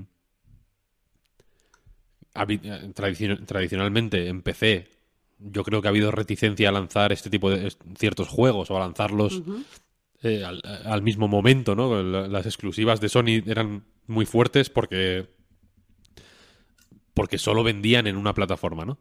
Pero me resulta sorprendente o, me- o- o significativo que ahora tengan tanta presión para llevar sus juegos a PC, no solo de parte de la comunidad, evidentemente, que hay sobre todo desde que Xbox empezó a hacerlo como norma. eh, creo que la, la idea de sacar los juegos en consola y PC no, es, más, es menos es menos llamativa o menos chocante, aunque se sigue comentando, vaya, sino por parte de los inversores, que siempre es como, oye, ¿y lo del PC qué? Oye, ¿lo del PC para cuándo? Oye, oye. Y Sony como, venga, calma, calma, ya hemos sacado este, ya sacaremos el siguiente, tal. Y me resulta significativo porque yo creo que siempre ha habido reticencia de sacar estas cosas en PC por el mismo motivo que, que hay reticencia de sacar cosas en Android, ¿no? Que es que sabes que el X% por ciento de la gente que va a jugar a ese juego en PC lo va a hacer por la patilla. Eh, y, y- y, sin embargo ahora el mercado de PC es tan grande que la gente que lo juegue por la patilla da igual, ¿sabes? Porque los que no van a jugar, jugar pagando ya son eh, suficientes como para que merezca la pena. Eso me parece muy tocho, ¿eh? Porque el, mer- el mercado del PC es eh, ma- a- a- alucinante, ¿no? Masivo, en realidad. O sea, es, muy... Es muy tocho. Pero además de eso, es que a veces me. No sé, eh, eh, eh, a lo mejor es problema mío, pero me, me molesta cuando ponemos todo en términos económicos, cuando creo que cada. O sea, evidentemente para las grandes empresas es dinero que entra, dinero que sale y al final tiene que salir a balanza. Pero que también está en PC.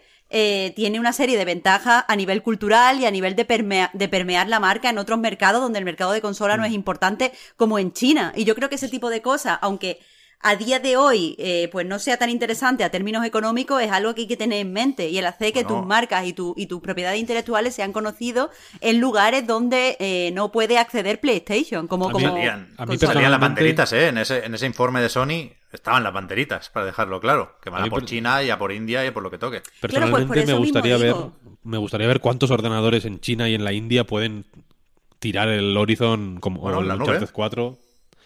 Sí, bueno, pero Bueno, eso, pero ya eso- está la PlayStation Now, eso es realmente. otro, eso es otra historia, claro. O sea, Bueno, pero No, es cuestión y de que- y que tiempo, también Y si no hay es un cierto- ordenador, será un móvil, ¿eh? En dos, en dos días. ya, eso sí. Y, y también no solo esos mercados, también es que creo que cada vez más hay una serie de eh, grupos dentro de los gamers que eh, apuestan hiper mega fuerte por el PC y que ahora se están reafirmando con la Next Gen en que el PC es la auténtica Next Gen y a esa gente también quieres hacerle llegar tus eh, marcas y tus propiedades intelectuales. Incluso a Son gente nivel. que gasta mucho dinero, ¿eh? Incluso a nivel de imagen, vaya. O sea, ya por A el nivel de imagen. de, yo que sé, Xbox a lo mejor tiene un poco más de fama de llevar sus cosas a PC. Bueno, porque Microsoft tiene a Windows, evidentemente. Pero más allá de eso, eh, pues eso, en, en Sony hay menos cultura de llevar cosas a, a otras plataformas. Y a lo mejor pues también les puede servir un poquito para darle imagen, aunque sea de colgarse una medalla de generosidad, si queréis verlo así. Por eso que digo que hay, que hay condiciones culturales que muchas veces obviamos, nada más que hablando de dinero, pero creo que cuanto más eh, avanzamos y cuanto más crece la industria del videojuego, son más difíciles de ignorar y deberíamos empezar a incorporarlas al discurso. Sí, o sea, por eso quería mencionar lo de que Xbox había normalizado un poco ese asunto, porque evidentemente mucha gente en China y en la India, pero en, en todo el mundo, ¿eh? Eh, habrá jugado a, ju- a muchos juegos de Xbox, entre comillas, de la marca Xbox, en PC, evidentemente, no en Xbox, porque el PC, pues yo qué sé, el, el PC es una inversión menos individual que el que una consola, ¿no? Que puede ser algo más Ahí para ti. El PC, el PC lo puedes tener para trabajar, lo puede tener tu padre para, ¿sabes? Para, yo que sé, que es arquitecto, por ejemplo, para puedes- hacer mi- mierdas y tú juegas ahí al, al Fly Simulator, ¿sabes? Y que Puedes existe esa cultura. también, ¿eh? Que, y que existe también la cultura de jugar en. eh, ¿Cómo se llaman los sitios esos donde vas? Que hay? Cafés, En, cibercafés. Gracias, es que eso eh, no me acordaba que existía. Pero eh, hay auténtica cultura de ir a cibercafés a jugar y ahí sí que tienen PCs tochos y. Ahora, por cierto, ya no se llaman cibercafés, ¿eh? Se llaman cafés a, se- a secas. O sea, ya no se El contempla ciber, un, ca- no. un café que no sea ciber. Va, va, va, va. Pero Pe- que tenemos que tener en cuenta que hay unas diferencias culturales que hace que nosotros no podamos entender porque allí es más goloso los PC y el, el uso que le da la gente a PC no solo en sus casas y en sus trabajos. Está claro. Sí, sí.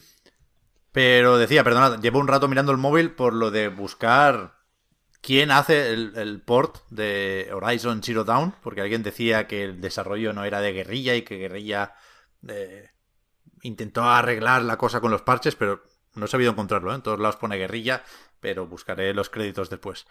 eh, decía lo de Bluepoint, perdonad, porque no sé si podemos darlo por hecho. Yo creo que sí, pero desde luego podemos especular. O sea, ¿tiene sentido que Sony compre Bluepoint? Yo adelanto, creo que sí, porque creo que es evidente que hay talento ahí. Virtuos, pero te entonces, están diciendo en el chat. No te lo pierdas. ¿Seguro? Virtuos, Puede ser. Sí.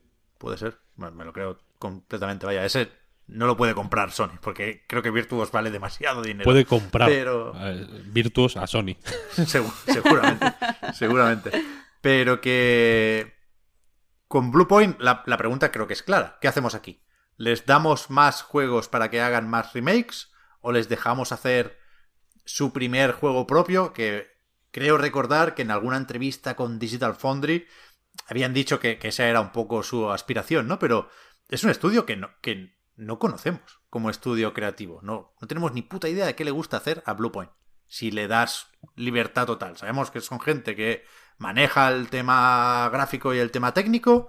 Yo creo que lo hicieron muy bien con Shadow of the Colossus, creo que lo hicieron muy bien con eh, Demon Souls. Creo que lo, que lo harían incluso mejor con un juego que no fuera japonés y que no dependiera tanto de la luz y de esa mierda un poco etérea y o esotérica de los nipones, pero o sea, harían el mejor remake posible de Siphon Filter, sin duda, pero ¿queremos un remake de Siphon Filter o queremos que hagan algo propio y a ver por dónde salen? A O sea, ver, yo creo que, perdonad por, por recoger la bola del chat, que es la bola que lanza todo el mundo, ¿eh? Yo creo que la jugada ideal, lo que algunos han dicho, no sé si con conocimiento de causa o eh, dejando que hablen las ganas, es pedirle a Konami, por favor, por favor, que te dejen hacer un remake del primer Metal Gear Solid. ¿Qué coño? El- Yo les pondría a hacer remakes, la verdad. O sea, yo, eh, yo personalmente les conozco por una cosa que sé que hacen súper bien, que lo hagan. O sea, que quiero decir que eh, si para ellos es estimulante hacer ese tipo de cosas, tiene pinta, ¿no? Porque en todas las entrevistas, a mí me encanta ver entrevistas con Bluepoint, porque como que hablan, hablan con mucho cariño de, de- de lo que hacen desde siempre, vaya, en el- en- con, el, en- con Demon Souls se habló mucho de ellos, pues porque tampoco había mucho juego al final del lanzamiento en Play 5 y había mucha entrevista a Bluepoint y en Digital Foundry hay una charla súper larga con, con- sobre el remake de Demon Souls y tal, pero ya en la época de Shadow of the Colossus había un montón de entrevistas súper interesantes y, y que hablan, ya digo que hablan con mucho con, joder, con ilusión y con gusto de lo que hacen, ¿eh? Que no es como, ¡y qué putada que no podemos hacer nuestro juego! ¿no? Como que eh, supongo que, que pueden tener esa, esa ilusión como alguna vez hablando con, por poner un caso similar, quizá no 100% equivalente, pero similar, la gente de Bleedworks, por ejemplo, que también que se dedican al porting, que son de Barcelona. Eh, algo- mm, creo que alguna vez ¿Quién los comen- compró? ¿Quién los compró? No me acuerdo. Bleedworks. Ah, los del Baldur's Gate. Larian. Yes. Sí, pero hace ya por lo menos un par de meses. Es verdad. Sí, sí. Sí, sí, sí, sí. Es verdad.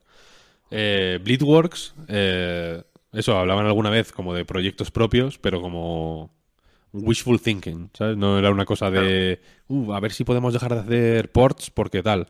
Y, y, y estos son un poco igual, así que a mí me molaría que, que siguieran haciendo eh, eso, remakes.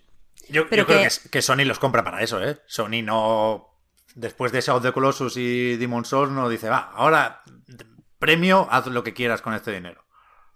No Yo también creo que, evidentemente, te compran en base a tu historial. Y tu historial es el que es. Pero también quiero decir una cosa. Yo no creo que todos los estudios y toda la gente que se dedica a desarrollar videojuegos quiera hacer cosas originales y quiera trabajar en sus propios juegos. Yo creo que hay creatividad en hacer un port, especialmente si te 100%. interesa la vertiente más tecnológica de la industria. Lo Y no tenemos Víctor, por total. qué dudar de que a esta gente le gusta lo que están haciendo. Y también os voy a decir una cosa, el hecho de hacer ports y este tipo de modelo de negocio te da cierta estabilidad que no te lo da el desarrollo de eh, juegos originales o juegos dentro de una saga que sea tuya Total. o juegos lo que sea. Y a lo mejor hay peña, y yo lo entiendo, que quiera estar cómoda dentro de una industria tan inestable y que quiera eh, pues dedicarse a simplemente explorar eh, cosas técnicas con la seguridad de que estás acercando a una marca que se va a vender bien o que estás haciendo algo que tu público demanda. Así sí. que no tenemos, a lo mejor no quieren hacer sus cosas, ponles- no les interesa. Claro, y, y que, joder, y que es un negocio redondo. Tú pones a hacer un remake de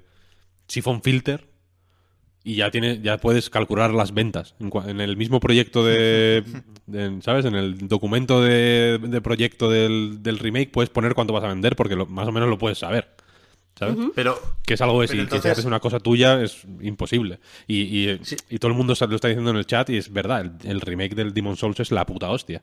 Está, Sí, sí. de- pero de, de lujo. Y eso se hace con, pues, teniéndole cariño a lo que... Es que, se- es que se nota que les gusta hacer ese tipo de trabajo. Es Porque eso también Marta. es creativo, de cierta Sí, sí. manera. Que no todo es inventarte tu propia historia y eh, pensar nuevos diseños y tal. Es que hay creatividad en saber cómo llevas esto a esto y cómo aplicas la tecnología que tienes y los medios que tienes en dar la mejor experiencia posible. Sí, sí. Sí, sí, no, si, si aprenden a hacer caras japonesas, se coronan. Pero si, está- si estamos de acuerdo en eso, en que seguramente seguirán haciendo remakes, la pregunta es evidente. Si no, si nos quitamos la, la, la conspiranoia esta de la carambola con Konami, ¿qué, qué, qué remake hacen? O sea, yo, yo creo que los grandes éxitos de la primera PlayStation no tiene mucho sentido recuperarlos. Y no- no- nos vamos ya a God of War, Uncharted y compañía. Jack and Daxter, mierda así, tío, yo qué sé. ¿No? Ojalá, vaya. O sea, hay, quiero decir. Ahora me... A ver, ti- tienen que, y tiene, ti- hay y tiene que haber más de uno y más de dos, porque si no, no, no compra. ¿Sabes? Si no, le haces un encargo y ya. Tienen que, tiene que haber una lista de cosas. Me están diciendo en el chat Soul River. Soul River es de Square Enix, de hecho, ¿no? Esto sonaba, ¿no? Bueno, de Crystal Dynamics, pero no sé quién lo editó. Eidos. Sí, esto, esto, lo, esto lo tiene Square Enix, vaya. Pero se hablaba, había rumores estos días de Soul River también, no sé muy bien por qué. Ahí, Pero, Soul River lleva sonando un tiempo, la verdad. Yo, yo creo que los remakes que están más a mano pueden pecar de ser como ese remake de. rumoreado remake de, de Last of Us, que mucha gente di- dijo, pues que no hace falta. Se puede convencer al personal, ¿eh? De que sí hace falta. Y yo, yo creo que podrían, tanto Naughty Dog manejando una PlayStation 5 como, como esta gente de Blue Point. Pero. Hacer un Demon Souls 2 yo creo que sería sacrilegio, que la gente no lo toleraría. Y es que solo se me ocurre ir a los God of War de Play 2. la Pero verdad. mira, eh, ahí ahí lo tienes. Pero es que quiero decir, no, eh, yo tengo, yo eh, personalmente quiero decir, estoy intentando como arra- arrascar ahí de, de- de Play 1 y Play 2, pero es que se pueden hacer remakes de juegos de Play 3 sin problema. Sí, sí. ¿Sí? Los Joder. primeros Uncharted. Bueno, incluso Sly Cooper, a lo mejor, no lo sé. Es- claro, O sí, sea, sí. Es que hay gente, hay gente, Pep, que, que cuando nació ya, nació- o sea, cuando accedió al- a, a jugar ya, te- ya estaba la Play 4 y esa gente no... Ya, ya, Y ya, que- y claro. que- Es un mundo nuevo para ellos. Demon Claro. Souls es de Play 3, quiero decir. Sí, sí. Y ahora se viene, dicen también el de Dead Space, que también es Play 3 360, está claro. que se que son juegos que, pues, que aguantan y que y que están guays y que joder que a mí a mí no me, no me molesta jugar en su versión original pero pero que se pueden remaquear pero sin ningún tipo de problema vaya A ver. y que se que podrán va- remaquear mejor cuanto cuantos más años pasen sabes cada año eh, serán más remaqueables Este comentario es bueno, ¿eh? Remake del remake de Medieval. Ese sí que hay que repetirlo, ¿eh? Ese sí que- No quería, no quería meter el dedo en la llaga, pero hay, hay gente que, cuando estábamos hablando de que esta gente le pone cariño y de que son creativos y tal y cual, decían, si no comparad el, re- el remake de Medieval con el de Demon Souls. Efectivamente, ¿no? El de Medieval está subcontratadísimo de una forma muy clara y es otro rollo, simplemente. Incluso, o sea, a, a mí me... Pero, pero es un buen ejemplo, ¿no? Porque Medieval a mí me parece un juego bastante malo. Eh, El original, quiero decir. Eh, y el remake, pues bueno, es un, es un remake funcional y cumplidor.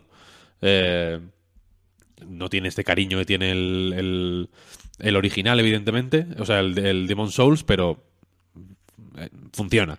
Y es otro, otro juego pocho. Sin embargo, me parece un buen ejercicio hacer este tipo de, de- de remakes si se hacen eh, correctamente. Quiero decir, si se hacen con cariño y si se hacen bien y con esta filosofía de Bluepoint que es que eh, hay, hay una parte, evidentemente, eh, corporativa, ¿no? O de, o de los colores, por así decirlo, que. De, de- de los colores, de, de vivir los colores, ¿no? Como en el fútbol.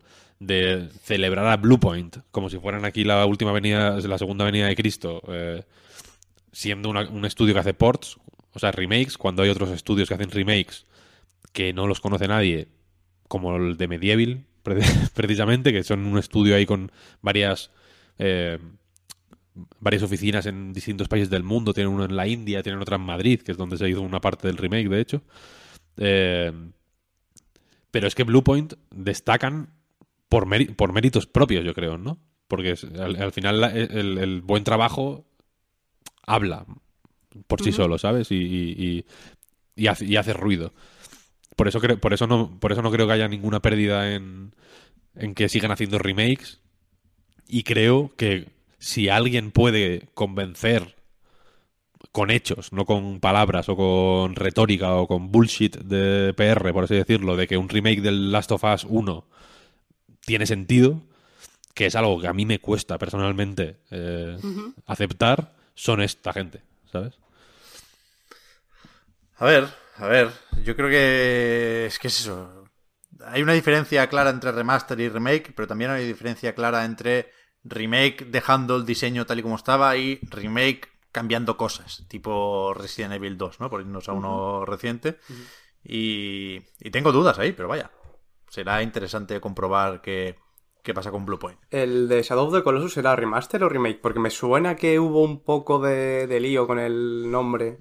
Creo, que Yo creo que aquí- remake, lo que es lo que es, ¿no? Pero no sé cómo lo llamaban ellos. Claro. Fue uno de la, Eh, yo creo que fue uno de los momentos en los que eh, ya la nomenclatura Dejó de tener sentido. eh, era como complicado, ¿no? Como, Sí, sí. Es como que- Director's Cut y, o, Exactamente. En, en algún, o en HD algún momento- Edition, ¿sabes? En algún momento las editoras, o algunas editoras, Activision por ejemplo, con los Crash y los Call of Duty, utilizaban remaster cuando claramente eran remakes porque vendía más el remaster que el remake. Pero yo creo que Shadow of the Colossus, sin duda, es un remake, bueno, indiscutible esto, y creo que lo vendían como remake, entre otras cosas porque el remaster ya era la HD Collection de Play 3. En la Play 3 estaba así, es verdad. Con el icono, ¿no? Venían así en pack. Sí. Sí. Y pues mira, Víctor, ya que has dicho lo del Director's Cut, vamos a celebrar que tu amigo Nate Fox por fin va a poder publicar su visión de Ghost of Tsushima. Bien, joder, por fin, ¿eh? Por, Por por lo visto quería, quería meterle monetes y ahora los va a poder poner ahí en la isla de Iki. Se ha anunciado que Ghost of Tsushima Director's Cut sale el 20 de agosto para Play 4 y para Play 5, que la versión de Play 5 tendrá una serie de mejoras, mm, resolución dinámica 4K, objetivo de 60 frames, sincronización labial para las voces en japonés. Esto en principio es exclusivo de Play 5 porque dicen que aquí pueden hacer todas las cinemáticas en tiempo real. Y lo interesante es la, la expansión en forma de un nuevo capítulo en la historia de Jin Sakai, dicen, que transcurre en una localización nueva, que es la isla de Iki, ¿no? que está al lado de Tsushima, antes de llegar a, a la isla grande de Japón. Y Mallorca y Menorca. un poco, ¿eh? Y, y a ver, a ver qué pasa aquí. O sea, creo que es poco relevante, entre comillas. No, no quiero hacer de menos el juego. Lo de que se revise en PlayStation 5 porque ya había ese parche que por retrocompatibilidad permitía jugar a 60 frames, ¿no? Ya sabemos cómo es Ghost of Tsushima a 60 frames. A ver si aquí le meten, yo qué sé, ray tracing a la katana, ¿eh? Dicen que habrá más información en las próximas semanas. Y que, Pero... se ve, y que se ve tochísimo ¿eh? en Play 5. El Sí, sí. Sí, sí. Pero que el, el tema es el del precio, vaya. El precio sea, es un. es- La, la discusión a día de hoy va de eso. La versión de Play 5 cuesta 80 cucas, la versión de Play 4 cuesta 70, pero no se vale hacer la jugada de listillo de comprar el de Play 4 y actualizarlo a Play 5. Porque para actualizarlo, aunque se puede, tienes que pagar los 10 euros de diferencia. Entonces, también se puede comprar la expansión aparte si tienes el juego en Play 4 y vale 20 euros. Con lo cual, el proceso para pasar tu Ghost of Tsushima de PlayStation 4, importar la partida, que también se puede, a la versión de Play 5, que es sí o sí la Director's Cut, es yo tengo el Tsushima de Play 4, lo convierto en Director's Cut de Play 4 comprando la expansión de Iki por 20 euros y actualizo la versión de Play 5 por 10 euros más. Con lo cual, aquí hay, bueno, pues depende mucho de cómo tenga cada uno la cartera del precio, como siempre, pero a mí de, de todo esto hay dos cosas que me escaman. O sea, me, me parece bastante criticable que Sony, siendo first party, siendo suya PlayStation, cobre por actualizar el juego, que es, es una decisión que toma cada editora, ¿eh? y algunas deciden que sí, como Activision o Take Two, que te actualizan el juego solo si compras la edición que vale 10 euros más. Algunas deciden que no, como creo que Ubisoft, por ejemplo, ¿no? Que, que su Far Cry 6 lo puedes actualizar y por eso cuesta 70 en vez de 80 en PlayStation 5. Y, y la verdad que me escama o me sorprende un poquitín lo de tener que pagar 80 euros por un juego que salió el año pasado. Que tiene nuevo contenido, que tiene mejoras, pero... No sé, sin, sin, sin pararme siquiera a racionalizarlo en exceso, es algo que, que de entrada digo, how about no. No se usa mucho, ¿no? Ya el meme ese del oso, del how about no. A mí me No. gustaba mucho ese. Es un meme, old- Y- old meme. Y ejemplos, pues tenemos los que queráis, ¿eh? Reediciones de juegos. Eh, va a repescar dentro de dos días eh, Nintendo el Skyward Sword por 60 pavos, que no son 80, pero tampoco incluye contenido adicional y se han ido a buscarlo a Wii, ¿eh? Critico el precio de Skyward Sword y critico también el precio de Tsushima. No, no, no, por querer ser el defensor del pueblo, sino porque como usuario digo, no, no me encaja, hay algo aquí que no me cuadra, lo siento, pero yo no voy a pagar 80 euros por un juego que salió el año pasado, por mucho que le pongas una isla más. No. Yo fíjate que me, me escama más la complejidad extrema del, del, ¿no? De, de todos los líos que hay de 20 más, 10 más. Si, tienes esto, 10 más, pero si tienes esto, tienes que pagar esto y esto y esto y tal. O sea, es como, me cago en Dios. La expansión sola se puede comprar. Yo puedo jugar Iki Island. Sí, pero será todo cobra esto. 20 euros. la, la versión de Play 4 retrocompatible. Que mira, mucha gente nos pone el ejemplo de Final Fantasy VII Remake. Yo creo que es un buen ejemplo, porque tiene la expansión de Yuffie, el Intergrade, que es lo que en principio te hace pagar de más y, y- y- y, digamos, revaloriza Final Fantasy VII en PlayStation 5, pero la actualización es gratis. Si no quieres pagar, tú puedes convertir tu juego de Play 4 en juego de Play 5. Aunque justo coincidió con que lo regalaron en el Plus y ahí quedó un poquito más feo, porque lo tienes ahí Ya, para jugarlo, pero luego no podías usarlo para mejorar a la versión. Es que no Ahora pueden, pasar no- esto no- con- no con pueden hacerlo creo, bien ¿no? del todo. Sí, sí. No, no, no, no. Pero aquí no, aquí no está claro de quién es culpa. Pero en Tsushima todo es decisión de Sony.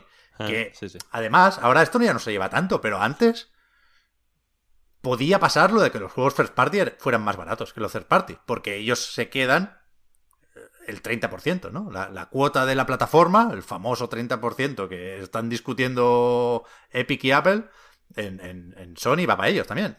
Y antes se asumía un poco eso. Y los royalties, pues, pues, no se cobraban y por lo tanto el juego era más barato. Pero aquí, ¿cuánto vale el Final Fantasy en la Store? Perdona. 70 69,99. No me suena que fueran 80, ¿no? Serán 70. Vamos a consultar la PlayStation Bueno, no sé, Store en directo. que, Eso por, por supuesto Sony puede hacer lo que quiera y por supuesto su, su 80, estrategia 80, ahora... colega, 80. Ah, su, bueno, su estrategia Mm. es eh, hacer que sus juegos sean premium. Sí que son 80, sí. Sí. Pero, pero, no sé, yo creo que, que- que en un mundo ideal los dueños de la plataforma querrían dar ejemplo. Ya sé que es mucho pedir, ¿eh? Bueno, igual, igual ese es el ejemplo que quieren dar. Quiero decir, en el sentido, También es verdad. en el sentido de que su porcentaje de lo que se llevan de los juegos de Ubisoft será mayor si hacen también esto, ¿sabes lo que quiero decir? O sea que a, a- yo- a mí, a mí por un lado no me parece mal que cobren los juegos a un precio que consideren que es el, el justo. Sí, sí. No me Y que- parece- y que, que Far Cry 7 no va a ser intergeneracional y va a costar 80 euros. Eso nadie lo duda. Yo creo que lo más criticable, y estaremos todos de acuerdo, es lo del parche de 10 euros. O la actualización de 10 euros. Porque hay mucha gente que no la cobra. Ya, Bueno. ya, ya. Sí que me parece grave eso, pero a mí en realidad lo más grave, porque cuando tú lo dijiste, Pep, no lo pensé tanto. Pero ahora es que sí, lo que sí que lo he estado pensando, eh, a mí lo más grave me parece que utilicen la etiqueta esta de Cut. Me, me molesta muchísimo por lo que es un contenido adicional. Y me molesta en el sentido que he estado pensando, al hablar con mis amigos que no están puestos en la, en la actualidad del videojuego, pero sí que juegan, que no entienden exactamente lo que es y le parece que va a ser algo mucho mayor que, eh, que lo que, eh, que, que contenido adicional, que lo que se podría venderse como DLC. Y eh, mis amigos, en concreto, que vienen del cine, sí que eso de Directo Cut le parece que va a ser una nueva versión del juego que a lo mejor tiene otros temas, que a lo mejor se plantea de otra forma, que a lo mejor cambia la fotografía y les he tenido que explicar que no es así. Y creo que esa etiqueta está puesta con maldad para engañar a ese tipo de público que a lo mejor no está tan puesto, que sí, que todo el mundo debería informarse de qué es lo que se compra, pero eh, tiene asociada una serie de cosas cuando viene del cine que no es lo que es en el juego. O sea, Entonces ahora evident- sí que me claro, cabrea. Es Evidentemente. culpa de Zack Snyder. Cuando piensas, no, cuando piensas Zack en Snyder. cuando piensas en Director's Cut, pues piensas en Blade Runner, en Blade ejemplo. Runner, piensas en Apocalypse Now, ¿no? Claro, Piensas eh. en o piensas, que tampoco me parece un mal ejemplo, en la, no sé qué película era de Zack Snyder, vaya, pero en la película esta de Zack La Snyder, Liga de la Justicia. la Liga de la Justicia, que, que era como muy distinta, ¿no? Efectivamente, era un montaje sustancialmente diferente al original hasta el punto Pero, de poder ser otra lo- película. Eh, totalmente distinta, ¿no? Eso, eso. Por- mis amigos esperan que te vayan a cambiar los temas y que aquí el equipo que lo ha hecho pues, ha tenido más peso y ha podido hacer el juego exactamente que ellos querían y que a lo mejor te cambia el tono, como pasa con las películas, tío. Y después que no es así, que el mismo puto juego y tiene una isla con monos. Es que no es, tío. Pero a ver, aquí que la- es que pinta que van a seguir haciéndolo, ¿eh? Lo de poner la muletilla esta. Hombre, Sí, hombre, les, claro, les, les- ya les para moló. con Death Stranding, claro. ya dos claro, seguidas. Ya tienen estos dos, parece que es la... La nueva moda, la tío. sí, el estándar de, de, de este tipo de, de historias. Pero aquí, lo, lo que me interesa es... Yo no me he enterado de nada de esto, lo siento. Que... Porque en, en el Discord que tengo con Nate Fox no hablamos de trabajo. Solo hablamos de, de placer. Eh, la expansión esta, ¿cómo pinta? Pep, cuéntame. No lo sé, se ve muy Report. poquito en el tráiler. Hay, hay monos, eso te lo puedo adelantar. Y se pueden acariciar los monos, parece. Pero por lo demás, es un poco. Bueno, lo que se ve es lanzando el gancho otra vez. O sea, es Jin Sakai también, no es Guay. otra movida. Yo creo que puede ser mejor que el original. Me gusta, me gusta. Me gusta. Yo creo que no, pero bueno. Sí, eh, un- a, o sea, a mí me gustó más el Spider-Man de Play 5 que el de Play 4, la verdad. Y creo que, y creo que este puede hacer un poco la, la misma película. Te, Pero- decía, te decía lo de si se podía comprar no aparte, porque entiendo que es una expansión del juego o es una Claro. o un, ejecu- No. o un ejecutable aparte. ¿Sabes lo No es standalone. Necesitan el juego para, para Vale, vale, comprarlo a 20 euros, eso. Vale, vale, vale. Por eso, el Morales tenía una entidad que no se le presupone a Ikishima. Vale, vale. exacto, vale, vale. exacto, exacto. Por eso. Pues por, eso te digo que no tiene sentido lo del Director Cut. Claro, de hecho el Morales era un poco al revés, ¿no? Tú, en, en la Ultimate Edition o algo así, creo que se llamaba. Tú comprabas el Morales y te regalaban la remasterización del Marvel's Spider-Man para PlayStation 5. Aquí es un poco al revés. Pero bueno, no, no sé. Depende un poco de cada juego. Aquí el, el- el tema importante ni siquiera es el de Death Stranding, que también, sino si habrá o no eh, The Last of Us Parte 2 Director's Cut. Hombre, pues lo. Lo, lo dábamos, dábamos por supuesto que no, por precisamente el parche, pero ya visto lo visto, no. no- Ya verás, y yo que vamos a tener que pagar 15 euros porque ahora te puedes meter en un edificio de no sé qué. O no, no, una parada en el viaje de él. Ay, no. Es que, uf, uf, uf. Eh. A mí me pega un poco menos porque sí que ha coincidido que justo los otros dos anuncios de los Director's Cut, eh, justo ambos juegos estaban un poquito de actualidad por el motivo que fuera. Pero bueno, aquí no lo sé. Bueno, a lo mejor el de Stranding no, ¿no? Bueno, Death Stranding aprovechó el, el telefonazo del Geoff Keighley. Pero vaya. Claro, exactamente. Eso es. Habrá que ver. Y el... Habrá que ver cómo de sustancial es lo que añade Death Stranding, Ujú. Director's Cut, vaya. Claro. Que ahí sí que el no se sabe nada. que justo se había anunciado para PC, ¿no? Bueno, no, no, no está anunciado. O sea, de hecho es Bueno, raro se había- que, que- Es raro que esta Director's Cut no diga nada de PC, porque lo, lo único que se comentó es que habían quitado el solo en PlayStation de la Ah, caja cierto, de eso es. Tsushima. Mm. Eso es. Pero. Pero a ver. No sé, no sé. A mí me. Se me hizo raro este anuncio. Creo que. Es un poco celebración contenida, ¿no? Para, para los fans. Pero bueno. Quien no haya jugado al Tsushima, pues. Hay, hay cosas peores a las que jugar, desde Mm. luego. Sí, sí. Eh, además, el 20 de agosto no me parece mal. Es una buena fecha. Un buen juego de verano. ¿Y dejamos aquí la actualidad o qué? Sí, si quieres. Sí. ¿Y a qué vamos? ¿A ¿A los juegos del verano o a lo que hemos estado jugando estos días? Ah, no, que pone ahí Scarlet Nexus Aquí ya. pone... Aquí pone lo que pone, Pep. No... Pero por fin llevas toda la semana, toda la semana deseando esto. Ha llegado tu bueno, ¿eh? momento, tío, tu momento. Ojalá, ojalá Scarlet Nexus Director's Cut por 80 euros o lo que haga falta. Me ha gustado mí- mucho este juego. para ¿Qué mí- quieres que diga? Para mí es el GOTI ahora mismo. A falta de... Para mí es el GOTI. ¿Qué dices? Te lo digo, te lo digo. ¿Por encima de It Takes Two? Yo no he jugado a It Takes Two porque no tengo... ¿Qué dices, No tengo- ¡Ah, pero familia. Víctor! Pero si a ti te encanta, a ti te va a encantar. Búscate a alguien para jugar. Sí, bueno, pero... a ti te va a encantar. En mi... No, no descentréis, me da igual Fares. Fuck, fuck Fares. Yo lo que quiero... Bueno, tú ca- cambia la cortinilla, cambia la cortinilla. Ya la ha cambiado, ya la ha cambiado. Ah, que ya. Ah, joder. Que no, estoy, estoy sí, mirando. están todos, están todos. ya está Vale, todo vale. cambiado. Hay dos cosas que, me, que tengo que decir sobre Scarlet Nexus para empezar. La primera es que, como digo, es mi goti. Y la segunda es que necesitamos Bayonetta 3 Buah. eh, ya. O sea, es, es necesidad. Si Bayonetta 3 estuviera anunciado, Scarlet Nexus no sería el GOTI. Porque lo que hace es fantástico, es, es un, es, es una copia brutal de mil cosas. No hay ni una idea eh, Ya ves. ¿eh? original aquí, ¿eh? En la historia, quizá, que es sorprendentemente buena.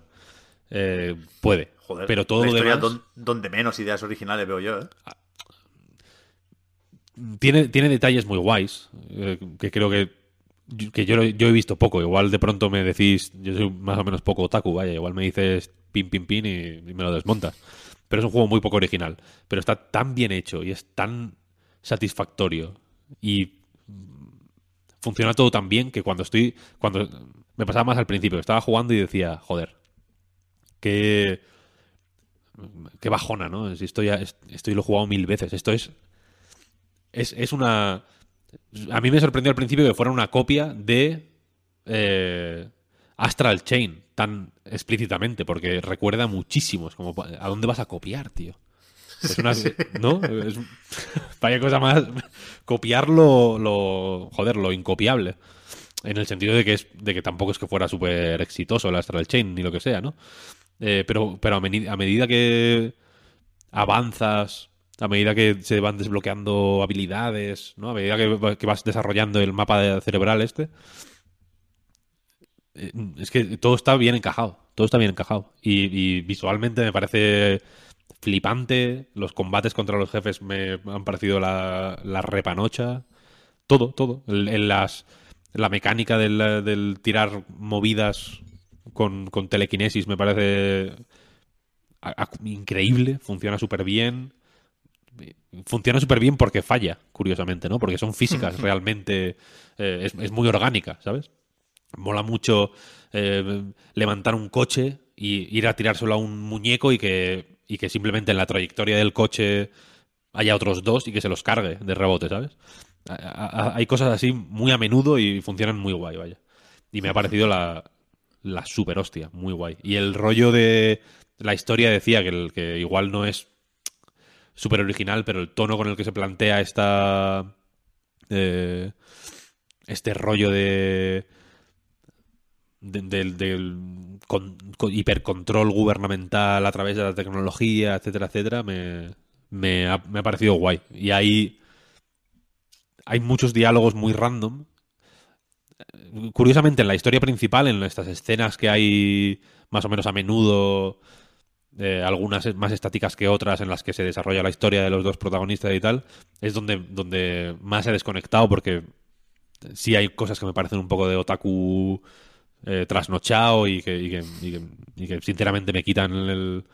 O sea, me hacen perder el interés fácil, pero en los, dial en los diálogos con NPCs que hay por la ciudad hay ideas súper súper bien llevadas, un poco como en Astral Chain, de nuevo, ¿no? Que había diálogos desternillantes con NPCs que eran que, que le daban un tono al juego tan tan raro y tan excéntrico que es lo que para mí hacía que Astral Chain joder funcionara mejor no que el que el que esté énfasis en explorar y en hablar y en resolver y en, en- en investigar no lo, de, lo detectivesco y todo eso.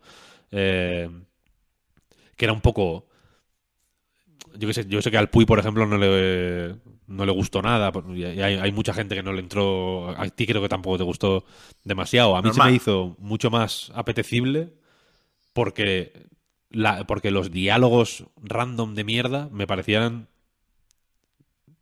vi- muy bien. O sea, sorprendentemente más graciosos y más ingeniosos y mejor traídos de lo que me esperaba viendo el, to- el tono de todo lo demás. Y con Scarlet Nexus, ya eh, rizando el rizo de, la, copia, me parece que pasa lo mismo. Y, y ya digo, me, me- encanta. Es un juego que me encanta verlo, me encanta jugarlo. Es una. eh, Tiene, tiene un, un mimo en todo, como. Todo lo hace guay, ¿no? Porque las ejecuciones, por ejemplo, cuando los monstruos tienen una barra de vida y una barra de escudo, ¿no? Digamos, y cuando. eh, y cuando vas y cuando les eliminas la barra de escudo entera, puedes hacerles una ejecución. La barra de escudo se elimina dando golpes, pero sobre todo lanzándoles, eh, pues eso, eh, coches, mm, eh, farolas, ¿no? Mierda que hay por la por el mundo. Otra idea muy buena, ¿no? Hay, es un mundo distópico, hiper capitalista, en el que el gobierno te vigila y hay tanta mierda por todos los lados. Es un poco la gran crítica del juego. El mundo está lleno de mierda. Que, la, que es la mierda lo que usas como, como arma al final, ¿no? Contra, contra los otros que vienen del- de- del cielo, que caen, que son unas criaturas ahí como hiper como me- medio sexuales, medio orgánicas, medio plantas, ¿no? Una cosa acojonante. Y la cosa es que cuando mm, al lanzar suficiente mierda, cada escudo dura más o menos en función del enemigo, eh, le rompes el escudo al, al bicho en cuestión, le haces una ejecución. Y el ritmo al que esas ejecuciones se van haciendo más cortas y más rápidas es brillante. Porque es, es perfecto, es el que tiene que ser, no, no tiene que ser otro. La primera. Yo la primera vez que vi una ejecución así como larga, que el- la cámara hace como locuras y sube el muñeco para arriba y le explota el núcleo este que tiene y luego lo tira para abajo y no sé qué y salen como chispas, pensé, cuando vea esta mierda cinco veces, voy a desinstalar el juego, porque no voy a poder más. Porque es, porque es muy largo, es muy espectacular, pero esto, pero el juego va de eso y haces, y haces tres ejecuciones por combate. ¿sabes? Yo no puedo aguantar esto mm, mucho rato. Pero la siguiente ya era un poquito más breve. Y la siguiente era un poquito más breve y iba todo más rápido. Y la siguiente era más breve y más rápido todavía. Y llega un punto en el que son justo lo breves y rápidas que tienen que ser para que veas que son la hostia y que te flipen, pero no te cansen. Y, es- y eso me parece un arte. Y eso lo hace el juego con casi todo, la verdad. Así que me quito el sombrero, es que es, es la hostia, que es increíble este juego. Muy bueno, muy bueno. Yo estoy a tope con Scarlet Nexus, vaya, por, varias cosas. Primero, bueno, de hecho, antes incluso que el primer punto, voy a recordar que, que hay una demo de esto, ¿eh? Que, que si estáis con la duda, probad esa demo que está en todas las plataformas. Bastante Aunque buena. Yo creo que el, el mensaje es que el juego es mejor que la demo. A mí la demo me gustó lo justo. Pero creo que una de las gracias de Scarlet Nexus es que no deja de construir o de poner piezas encima de su propuesta, ¿no? Y, y es de esos juegos que a mí me entran especialmente bien porque te van ganando. Porque cada cosa que te enseña suma. No hay nada que reste. Y ese es el problema que en mi opinión tiene Astral Chain y que hace que a mí me guste más Scarlet Nexus que Astral Chain, aunque siendo dos sistemas de combate más o menos diferentes y gustándome mucho los dos, creo que, que Astral Chain tenía un conflicto entre el combate y el resto del juego y Scarlet Nexus, de, no sé si, iba a decir, de puto milagro, no sé si es talento, pero creo que es un poco de suerte. Lo que no es combate, que es un plagio de Persona 5, es una Sí, sí. serie de relaciones y de vínculos con los acompañantes, curiosamente refuerza el combate, porque participan todos esos colegis en el combate porque hacen de apoyo y te ceden sus poderes y enlazas combos con ellos. Y entonces al principio te da un poco igual que Kyoka lance dos cajas en vez de una. Y, al- y a, a las dos horas estás en plan, bueno, Kyoka es waifu y encima he mejorado el mapa cerebral, con lo cual ya no solo lanza dos objetos, sino que hace tres copias del personaje, que además ahora ya no pega tres veces, sino que pega cinco porque he desbloqueado el combo final. Y pu, pu, pu, el combate empieza siendo espectacular, pero cada vez que te acostumbras un poco a algo, a una mecánica, a una ejecución, como decías, Víctor, pues sube las apuestas y le añade más cosas ahí. Y todas esas cosas que añade no son revolucionarias, pero llegan cuando tienen que llegar y están eh, integradas justo como tienen que estar. Entonces, a mí me ha entrado, pero de fábula. Y tiene un punto esto de. de callar bocas incluso, ¿no? Porque sobre el papel es eso, es una mezcla de cosas. Es un juego terriblemente formulaico y terriblemente derivativo, ¿no? Porque eh, el diseño, pues, es, o parece, Astral Chain más Persona 5. Y luego te das cuenta de que eh, no es tan así porque la esquiva es un poco puñetera porque te tienes que esperar a terminar un combo para poder esquivar, con lo cual no puedes jugar de forma muy agresiva, hay que jugar... No te voy a decir que como en un Souls o como en un Code Vein, que también es de esta gente, pero hay algo de eso, hay algo de ir con cuidado porque no se puede cancelar una animación de ataque con la esquiva. Y... Y luego ves que el ritmo está muy bien pensado porque tú lanzas un objeto que es, que es el ataque que hay que hacer para aturdir a los enemigos, que es lo que interesa porque cuando los ejecutas ganas más experiencia. Pero claro, eso te gasta bar- barra de psicoquinesis, con lo cual tienes que recargarla eh, pegando con, con- tu espada. Y, y eso genera un- un- unas coreografías que están muy bien. O sea, los combos no son muy elaborados, no es esto un Devil May Cry, pero hay que usar siempre todas las herramientas que tienes a tu disposición. Y acaban siendo muchas y acaban eh, complementándose muy bien. Y eh, el efecto puzzle a mí me ha parecido magistral. Y después, eh, lo de los vínculos y los regalitos y las historias en el bar, o sea, las hay mejores y las hay peores. Es verdad que hay un punto de conflicto con la historia aquí porque se va peleando la gente durante la trama. Por cierto, no hemos dicho, pero hay dos historias en una que se van entrecruzando. Tú puedes escoger al empezar a Yuito o a Kasane. Y tienen partes en común, pero tienen partes que, que, solo viven un personaje o el otro, ¿no? Entonces te acabas enterando más o menos de todo con la primera vuelta, pero con la segunda mm, entiendes mejor por qué aquí se ha enfadado este, por qué aquí eh, se ha enfadado el otro, ¿no? Pero claro, la, la parte de hacer amiguis se tiene que mantener durante toda la partida. Entonces hay momentos en los que dos personajes están muy peleados, pero dicen, bueno, pequeña tregua porque te, te tengo que contar una cosa. Bueno, va, pues nos vamos al bar y, y me lo dices. Y ahí sí hay fricciones. Pero creo que son las únicas al, fricciones que hay o en al el juego. o al revés. ¿eh? Hay, hay algún momento que, eh, dos personajes están como súper bien y de pronto en los MS, SMS estos que se mandan es como, oye, ¿por qué has hecho esto? Ah, me da igual, tal, que te den por el culo. Ah, Sí, sí. bueno, pero tal, no sé qué. Y luego dice, y luego termina el, el NPC en concreto, vaya, termina diciendo, pero me salvaste la vida, así que voy a seguir contigo hasta el final. Te seré fiel siempre. Pero-. Arreglado. Sí que, sí que, sí que están estas cosas que, que- que al final hay que meter con calzador. Y sí hay un punto de cutrerío. A mí el juego me gusta mucho visualmente, incluso artísticamente. El diseño de personajes me me mola. brutal. Pa- parece que no, pero hace, hace cosas. Como decía Rajoy, hay, hay, un, hay un entorno que es así, está como el ambiente cargado. Y a lo lejos no se dibujan las texturas, solo se dibujan los contornos de una forma que a mí me recordó a Gravity Rush. Y por lo tanto, también ahí eh, me ganó un poquito, pero... Pero hay intención en, en todas esas cosas y hay intención en la, en la historia, creo yo también. Y es tiene un poco... y- y- y tiene un rollo Akira también. De, O sea, de, de- de mucho. Yo sé, cuando miras al cielo y están ahí como los edificios estos así. mm, locos, hay como mucho detallito de mucha línea, ¿sabes? Mucho, Sí, sí, sí, mucha tubería, mucha ventanita, ¿sabes? Es muy, muy Akira en ese sentido. Y, joder, y, y lo del punto cutre lo decía porque se reciclan varios escenarios, eh, hay muchas cinemáticas que no son cinemáticas en realidad, que, que son pase de diapositivas, ¿no? Son como unas viñetas. Pero yo creo que está más o menos bien solucionado, quiero decir. Sí, sí. eh, sien- siendo algo que busca ahorrar costes, tiene cierta intención, porque se mueven un poco las viñetas, hay transiciones, se, se- aparecen las caras de los personajes en grande, están bien encuadradas, digamos, las, las viñetas. Eso lo hace un poco Y- Bayonetta también, ¿no?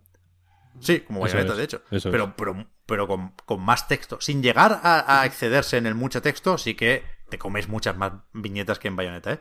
Pero hay una cosa aquí que sí me parece grave, que es que Yuito y Kasane tienen guaridas para sus respectivos equipos, que son edificios distintos, que están en lugares distintos, que, que- son propiedad de personas distintas, pero que son exactamente iguales. Son, bueno, copiar, pegar.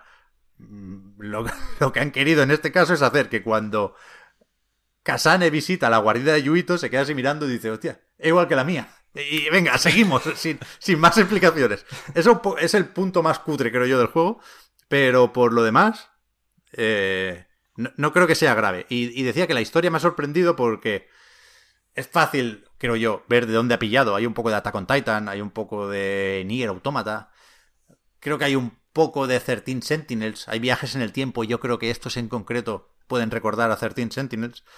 Pero... Pero más allá de, de, de la calidad de la escritura, que tampoco me parece mal y está bastante bien traducido, lo que sí es efectivo es lo de poner al principio mu- muchos misterios y muchas conspiraciones y tener tiempo para ir resolviendo cosas durante 20 horas.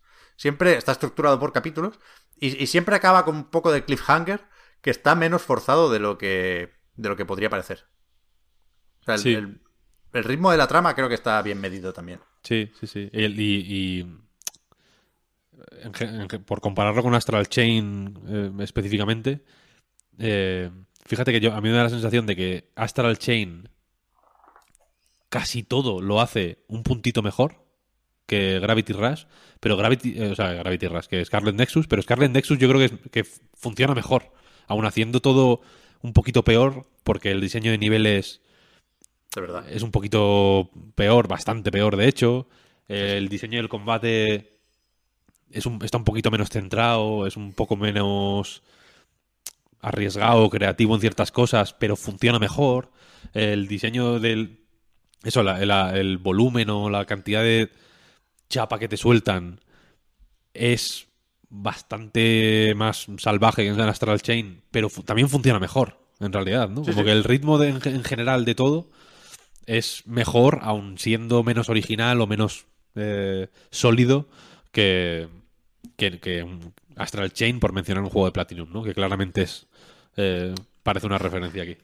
Y, y es, no sé si hemos dejado atrás esto, pero no, o, o- o no, pero a mí me ha sorprendido también, quería decir. Es sorprendentemente poco pajillero. Sí, Chao. sí, sí.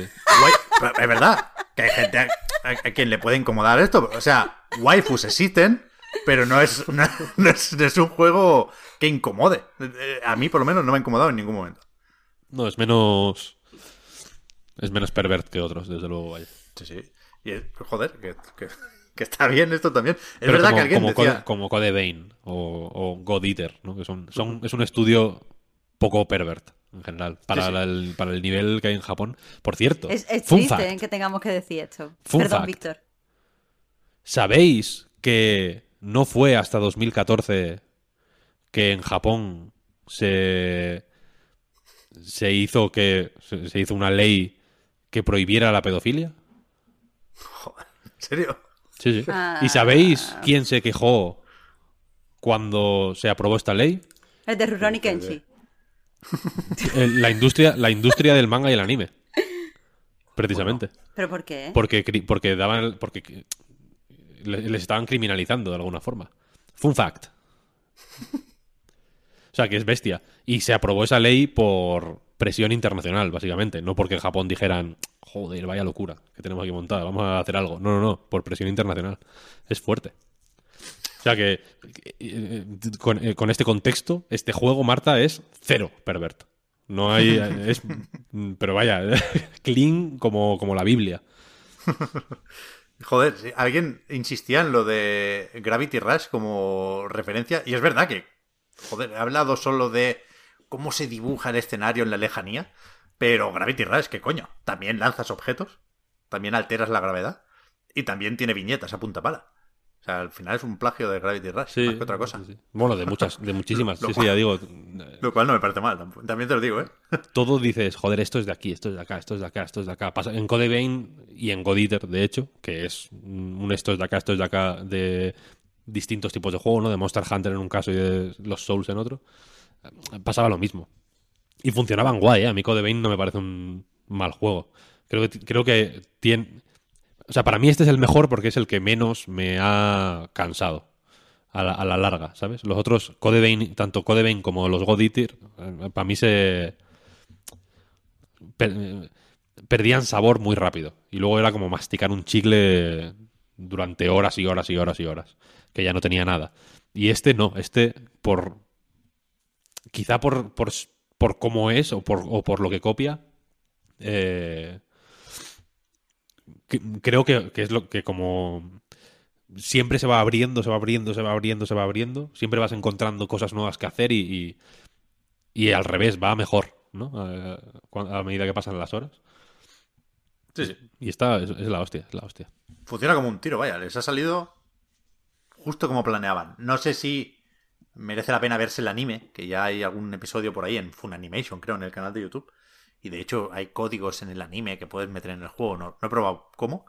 Pero yo estoy encantado con, con Scarlet Nexus. Y llevo 30 horas o así. Me he pasado el juego con Yuito. Me lo estoy a punto de pasar con Kasane. Yo no sé si es mi goti, Víctor, pero sí top 5 seguro, vaya. Y sí me... Seguro lo voy a re- reivindicar a finales de año. Mm, sí, sí, buenísimo, muy bueno. Muy sorprendente, porque... O sea, me, me esperaba un juego bueno, pero ya, con estos... Ya digo, me, me esperaba que me cansara, que es lo que me pasa siempre con los juegos de esta gente. Que, de- que es un estudio, que es el estudio interno de Bandai Namco al final, ¿no? ¿Mm? Eh, y, pero, y la demo me encantó y le tenía mil ganas. Y, me- y ha sido una- un sorpresón flipante, flipante. Muy guay, muy bueno. ¿Qué más hay por ahí? Marta, Oscar, ¿qué habéis jugado estos días? Que tenemos aquí con, con lo otaku sin, sin poder decir mucho. He Yo jugado a bastante otaku. Bueno, que, es, que, que es otaku también.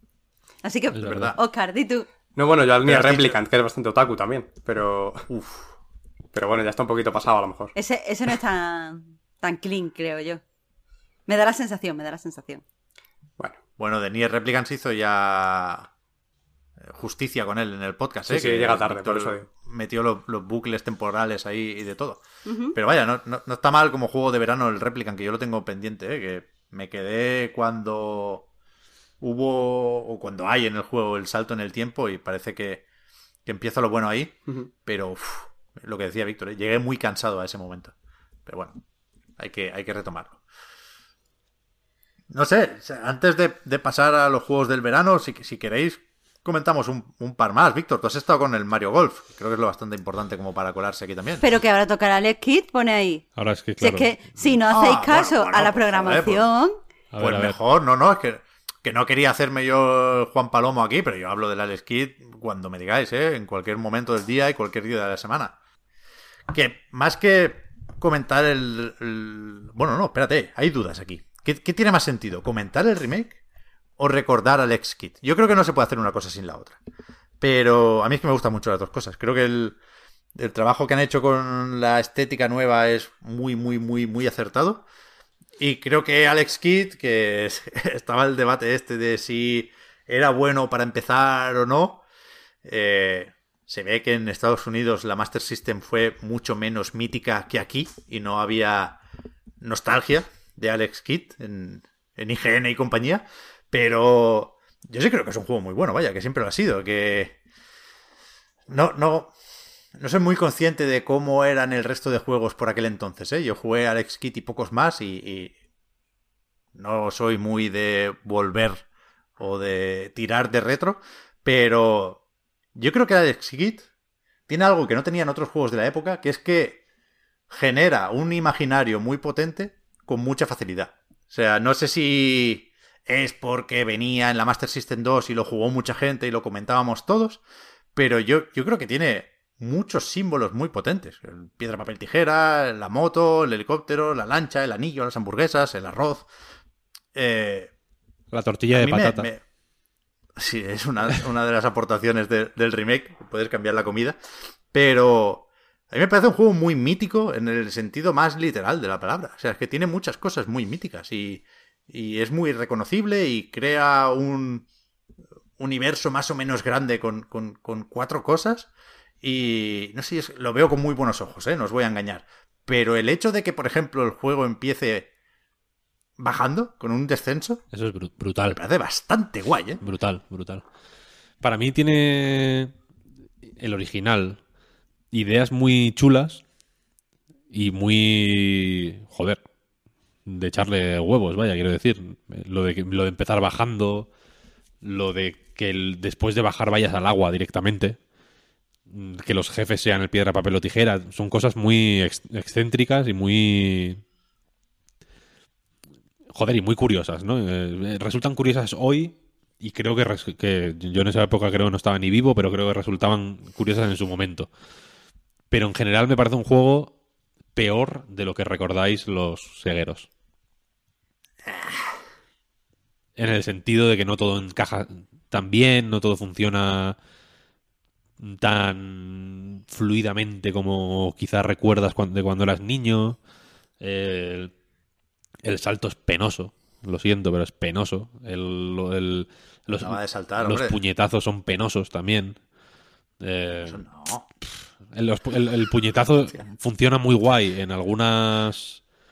En algunos momentos concretos. Que creo que en el original eran distintos. El, el toro, por ejemplo, era diferente, ¿no? En el original que aquí. ¿Me suena? Yo creo que sí. Yo creo que sí. Como que había que darle una hostia en la cara, ¿no? Y aquí hay que darle en el culo.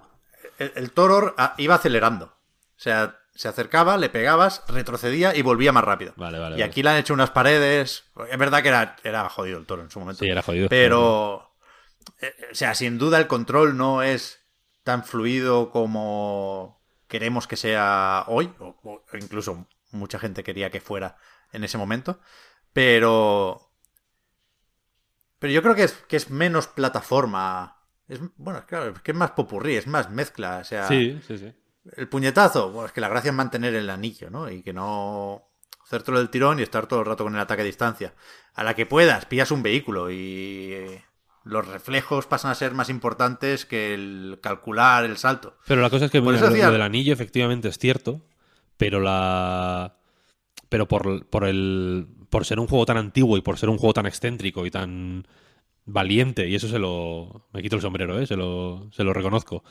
Lo, lo de que el juego va de mantener el anillo lo aprendes a hostias, lo aprendes y no, no lo aprendes porque digas, joder, esta parte he dado lo mejor de mí, pero no he podido pas- sa- salir adelante porque porque no tenía el anillo. No, lo, lo aprendes fallando miserablemente puñetazos que tenías que haber acertado, ¿sabes?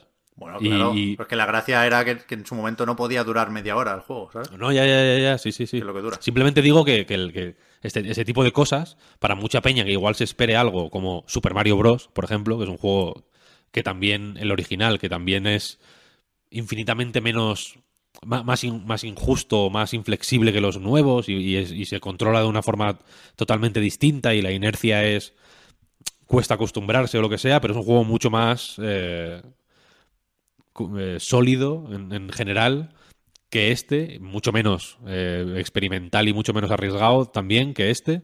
Eh, y el remake yo creo que lo deja a la vista, porque es súper... eh, porque es súper eh, fiel al original hasta el punto de que puedes cambiar, ¿no? Con un botoncito entre gráficos nuevos y gráficos viejos. Aunque no es, o sea, no es el juego original y el nuevo, porque los cambios que hay en el remake se mantienen en, Claro. el, en el remake, o sea, en, el, en los gráficos antiguos, en plan las conversaciones y todo eso, ¿no? Eh, pero que, la, que el- el- a, a mí me da la sensación, quiero decir, que los gráficos nuevos, que son increíbles, increíbles, mm, el trabajo de arte de este juego es eh, acojonante, me, me encanta, eh, hacen que pesen un poquito más estas inflexibilidades ¿no? del original, que sí que se respetan porque sabemos de buena tinta que la gente que hace este remake eh, son fans mm, irredentos de Alex Kidd. Eh, A mí eso me da seguridad, pero, y, pero y creo que son creo que son suficientemente fans, quiero decir, como para que si yo digo que el juego es un poco más eh, rígido, ¿no? Y un poco más eh, inflexible de lo que quizá le iría bien, eh, pues que no les importe. A ver, yo creo que es un juego más para recordar al Skid que para descubrir el Skid, por supuesto, ¿eh? Pero quien quiera probarlo, yo creo que hay donde agarrarse. Sí, sí. Creo que, creo que está el, el peligro. Bueno, o, no- o no, ¿eh? Quizá mejor pensar que no. El peligro de pensar que esto es el Mario de Sega, cuando, no sé, ni siquiera los Sonic, imagínate el pobre Alex Kidd. Es otra cosa. Sí, bueno, pero en- eh, la, la- la- la narrativa que ha habido toda la historia es, es esa al final, ¿no? O sea, quiero decir, en la NES estaba el Super Mario Bros. y en la Master System estaba el, Alex Kidd. Bueno, pero el Sonic se lo cargó rápido, hombre. Se lo cargó rápido, pero bueno. El, el primer intento fue este, quiero decir. Sí. Sí, sí. Pero vaya, yo estoy, yo estoy contentísimo y, y me gusta mucho ver a mucha gente contenta. Y es verdad que una cosa no quita la otra, ¿eh? que, que yo creo que es duro enfrentarse a Alex Kidd por primera vez ahora. Pero bueno, la, la arqueología videojueguista va también de eso. ¿eh? Yo creo que por que es válido venir aquí por curiosidad también. Sí, sí, sí, por completo. Que mm, paso, paso al siguiente. La gente ya se está quejando de, de- de nuestra. de que somos unos ya, cansinos. ya, ya. Que Ya, no soy unos cansinos. Golf. Pues no podemos expresar todo esto en términos positivos. Nadie se está quejando de que El- soy unos cansinos. Están señalando Sí. que Oscar y yo no hablamos. Eso Pues verdad, el, próximo reload vamos a coger Oscar y yo una serie de juegos que vamos a acordar previamente y yo para nada por culo. Así me gusta. Eso es, la, eso Claro. esa es la organización. Eh, Pero una, una frase del Mario Golf, Víctor. Una frase del Mario Golf. Si vas por el golf, bien. Si vas por cualquier otra cosa, mal. Joder, pues el gol es una mierda. O sea, mí- el, el, el gol es canónicamente una mierda. A mí en videojuegos me gusta bastante el golf. El, Ah. el golf es, el golf es guay. increíble. El golf es la hostia. Pero la versión del golf que tenemos en nuestro mundo real, imperfecto y pocho, es asquerosa, evidentemente, ¿no? Tú ves un plano de los Estados Unidos, de donde hay campos de golf. eh, Pero de- que no te de vaya, los- no te vaya a Estados Unidos, en Málaga, que es un sitio Sí. con un montón de, de sequía. Está lleno de campos de gol Sí, sí. asquerosos. Lo que quiero decir, tú, eh, hay un mapa muy impresionante circulando por ahí que es el de campos de golf por millón de habitantes. Y, ahí y salen pues como marcados en el mapa donde hay más y tal y cual, ¿no? Y ves Estados Unidos, ves, la, ves Arizona, por ejemplo, ¿no? Que es una zona también eh, desértica. Y ves que hay campos de golf a porrillo y piensas, joder, para mantener este deporte de, de impotentes, al final eh, estamos eh, esta- estamos gastando más agua que para que para que esté las que para que funcione Las Vegas. ¿Sabes lo que quiero decir? Y sin embargo, el golf, en sí, el deporte del golf, a mí me parece increíble. Me parece eh, espectacular. Y, y de hecho, me parece mejor en videojuegos. Es lo que decía Oscar. El golf de videojuego es mejor que el golf, que el golf real. Es un caso raro en el que la versión real es peor. Y Mario Golf es un, una versión de ese golf eh, virtual que es la hostia, porque es fina, porque es elegante, porque es, es- los ritmos son buenos, las ediciones son funcionan guay, lo de ir corriendo por el mapa es fenomenal, los campos son pocos, pero son tienen muchas posibilidades. eh, pero el modo historia es un poco patético, la- las funciones online son limitadas, en fin, es un juego que que, joder, me cuesta decir todas estas cosas, aunque las considero verdad, porque estoy jugando todos los putos días un montón, al final. Y, y me, y me... Y overall, digamos, me mola. Pero... Pero eso. Pero el juego que toca. eh, O sea, es un juego que tocaba y ya. Es un juego circunstancial como... Nintendo lo ha hecho porque tocaba. Sí, como el Mario Tennis o como... Un poco los juegos deportivos de Mario tienen este rollo, que, que no tienen... No tienen... Nadie mimo. tiene ganas, nadie tiene ganas de Claro, hacerlos en realidad. Camelot, Camelot eh, es eh, la otra cara de la moneda de Bluepoint, ¿no? Si Bluepoint le ponen ahí como cariño, ilusión a hacer cosas de otros, en plan vamos a mejorar esto, a dejar esto como está porque era perfecto tal, Camelot es como, mira, mete en el Excel que tenemos de autoprogramar juegos. mm, ¿Qué quieres hacer? Correr. Mm, Ma- huracanes. ma- matarían por un, por un remake del primer Luigi's Mansion. Ya ves, ya ves. Y los hacen como churros un poco, pero bueno. Bueno, que se quedó en 3DS. Eso, eso es gravísimo, ¿eh? Ya. Sí, sí, es verdad. Gravísimo esto. Es verdad. Y el. Estamos jugando. eh, un- un- otro fun fact voy a lanzar. El primer Mario Golf es de Club Hands. ¿En serio? ¿Sí? Y, No sabía. y el si- y ya a partir del siguiente es, son todos de Camelot, ¿no? Pero Club Hands, o sea, lo, lo- lo saco a colación porque los Everybody's Golf, por ejemplo, son bastante mejores que cualquier Mario Golf reciente. Y es una pena porque, porque yo creo que no, no, no tendría por qué ser así, vaya. Pero sí, quiero decir, si alguien tiene ganas de un Mario Golf, porque le gusta Mario Golf, eh, o porque le gusta el golf virtual y quiere jugar a este Mario Golf, yo creo que no va a encontrar eh, una gran decepción. ¿no? Al final es, eh, es un juego gustoso, es un juego prestón y, y, y creo que no intenta ser muchísimo más. Vaya. Creo que la- todas las pajas de el modo historia y tal y cual que nos hemos ido haciendo los unos a los otros, vaya imagen tan grotesca, pero bueno. Eh, yo el primero, eh, quiero decir, están, siempre han estado infundadas y con este están infundadas mm, como el que más. Y si queréis, pasamos a los juegos de. Una preguntilla del Mario Golf. Víctor. Bim, bimbe. Va- Di, Oscar. Eh, más allá de lo de ir corriendo hacia el siguiente golpe, eh, jugablemente, ¿en qué se diferencia del Everybody's Golf? Porque en general lo que he visto de gameplay y tal, la pantalla es que es prácticamente idéntica. La, la barra de tiro, lo del efecto hacia los lados, el golpe en la, en la los parte de la personajes tienen eh, movimientos especiales, por ejemplo. O sea, el rollo. Pues Luigi tiene un golpe especial que hace una cosa, Wario tiene un golpe especial que hace otra, ¿sabes? Hay más. eh, hay un montón de formas de putear a los demás, ¿sabes? No es simplemente tú con tu hoyo y tirar para adelante, sino que hay un montón de mecánicas pensadas para interponerse en el camino de los demás, ¿no? Y que lo hace un poco más party, party game en ese sentido, ¿no? El, el- hecho de correr hasta, hasta el siguiente hoyo, o sea, hasta, hasta la donde ha caído la bola, ahí también puedes atropellar a los demás, ¿sabes? Si calculas bien la carrera, hay un, hay como un, si le das a la L, hace como una carrera ahí que- supersónica que, que es, está súper bien calculada en realidad, porque vas muy rápido, pero no puedes parar. Entonces, si, cal- si calculas mal y la bola no ha parado del todo, en vez de quedarte quieto ahí donde está la bola, te vas a tomar por el culo y tienes que dar la vuelta y es...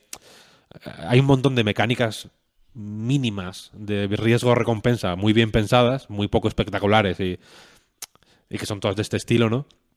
Eh, también con la resistencia, ¿no? No puedes correr todo lo que quieras, tienes que medirla y tal.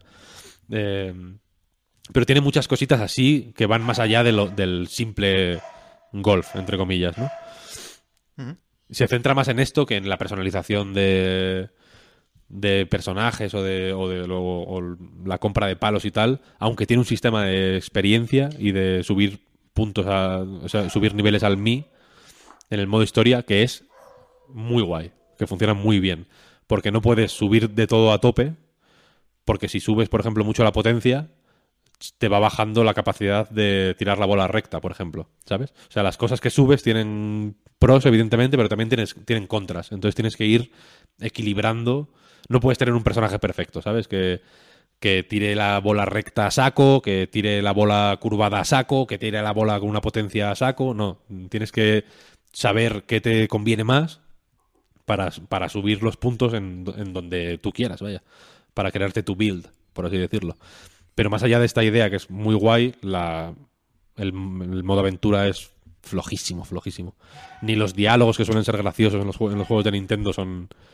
Aquí son una mierda. En plan que hablas con un Koopa y te dice, ¡qué guay! Mm, he aprendido a tirar la bola... eh, a, a ajustar la bola al viento. Si el viento va para aquí, tienes que tirarla para el otro lado. Como- Como el Perfecto. hub de Mario Party, más o menos, supongo. Sí, sí, sí. Entonces, eh, ahí es, es un poco más de bajona. Pero eso, vamos a los juegos del verano, venga. Vale. Vamos a els, el, els jocs del veranet. ¿Cómo, cómo te ha dado, ¿Cómo te ha dado por ahí hoy? Ahora como sois catalanes ya A Oscar le cuento como catalán, vaya, ¿no? Empieza tú, Marta. Lo tienes apuntado aquí. Has hecho los deberes. Por supuesto que sí. Si es que Vale, si vale. llevo toda la semana ya pensando, porque quiero que sea realista. Y quiero volver este año y decir que he jugado a todos los juegos. Entonces, mm, los he empezado ya. Entonces, como los he empezado Hostia. ya, está claro que voy a jugar. Hostia. Digo Bueno, uno. es que ya es verano, ya es verano, ¿no? Desde el 21 de junio. Claro. Llevamos ya dos semanitas. Claro, claro. Correcto, Tram- no estoy correcto, trampeando. Otra cosa es que en vacaciones juegue más o menos. Eh, ¿Qué hago? ¿Digo los dos o digo uno? Los dos mismos, ¿no? ¿Vale? Di, di los dos, venga, sí, y los comentamos. Venga, pues yo voy a jugar por un lado a Rockbook, que es que salió hace una semana casi, eh, y a The Fermi Paradox, que salió ayer en acceso anticipado, pero yo lo tengo de hace unos días ya porque pedí un código cuando jugué a la demo. Y esos son los juegos que, que voy a jugar. Así que si quieres, pues os comento. El de Rockbook es eh, el juego que la peña está diciendo que es el, el sucesor espiritual del Slade Spire. Porque al fin y al cabo es He hecho como una. Me ha. Me ha venido. Noqueado. Sí, sí, sí, me ha venido como un mareo de, de esto que has dicho. A ver, mm, y tiene sentido en realidad, porque es un juego de eh, combate que usa cartas, que usas. eh, que estás haciendo todo el tiempo haciendo construcción de mazos, no quería decirlo así para que Pep no diga nada de chupito, pero que en realidad eh, pues es un juego también de construcción de mazos eh, y eh, evidentemente es un roguelike, por eso se llama Rockbook. Y la diferencia en- mm, principal en cuanto al Slade Spire, porque creo que es más fácil comentarlo en que conforme a sus diferencias, porque eh, te está diciendo la gente, sucesor espiritual desde hace cuatro días, pero que el juego lleva un montón en, en acceso anticipado, ha tenido una beta cerrada y tal, que yo ya llevo jugando un tiempo. Eh, el caso, el- el- la principal diferencia es que es más bonito que el Slade Spire, que Slade Spire es un juego Ya Bueno, es, ¿eh? Ya es. más, más feo que nada. Y por otro lado, eh, está el caso de que eh, jugamos con un héroe principal que lleva a un héroe de acompañante. Entonces eso da aún más variabilidad a las cartas que encontramos y a los tipos de mazos que podemos hacer. Pero también es un juego que está eh, construido encima de un tablero por el que nos movemos una serie de casillas.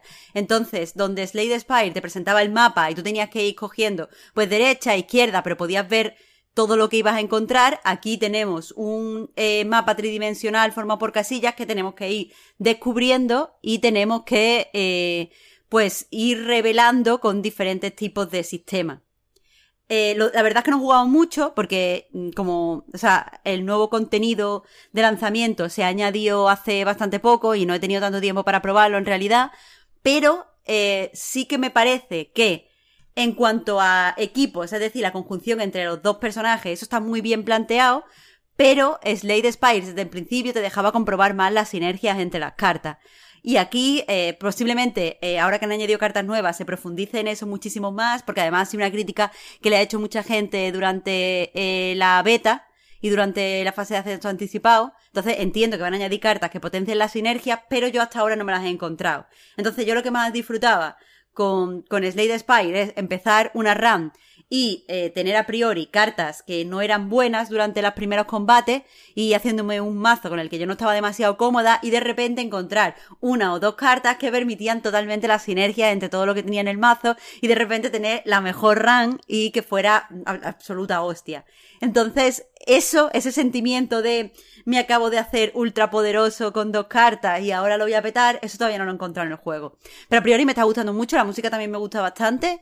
Eh, y todo lo, co- como digo, todo lo que añade con respecto a Slade Spire me gusta muchísimo. Pero no llega al nivel de Slade Spire en cuanto a las posibilidades que tenemos para combate, por desgracia. Que, que habrá que ir viéndolo. Y eh, el de Fermi Paradox, el de Fermi Paradox lo hablé cuando, cuando las demos. Es un juego en el que controlas a, a varias civilizaciones. Cuando el juego esté ya de lanzamiento normal van a ser 10. Se o sea, van a ser más de 10, se supone, pero ahora mismo hay 10. En la demo había 2.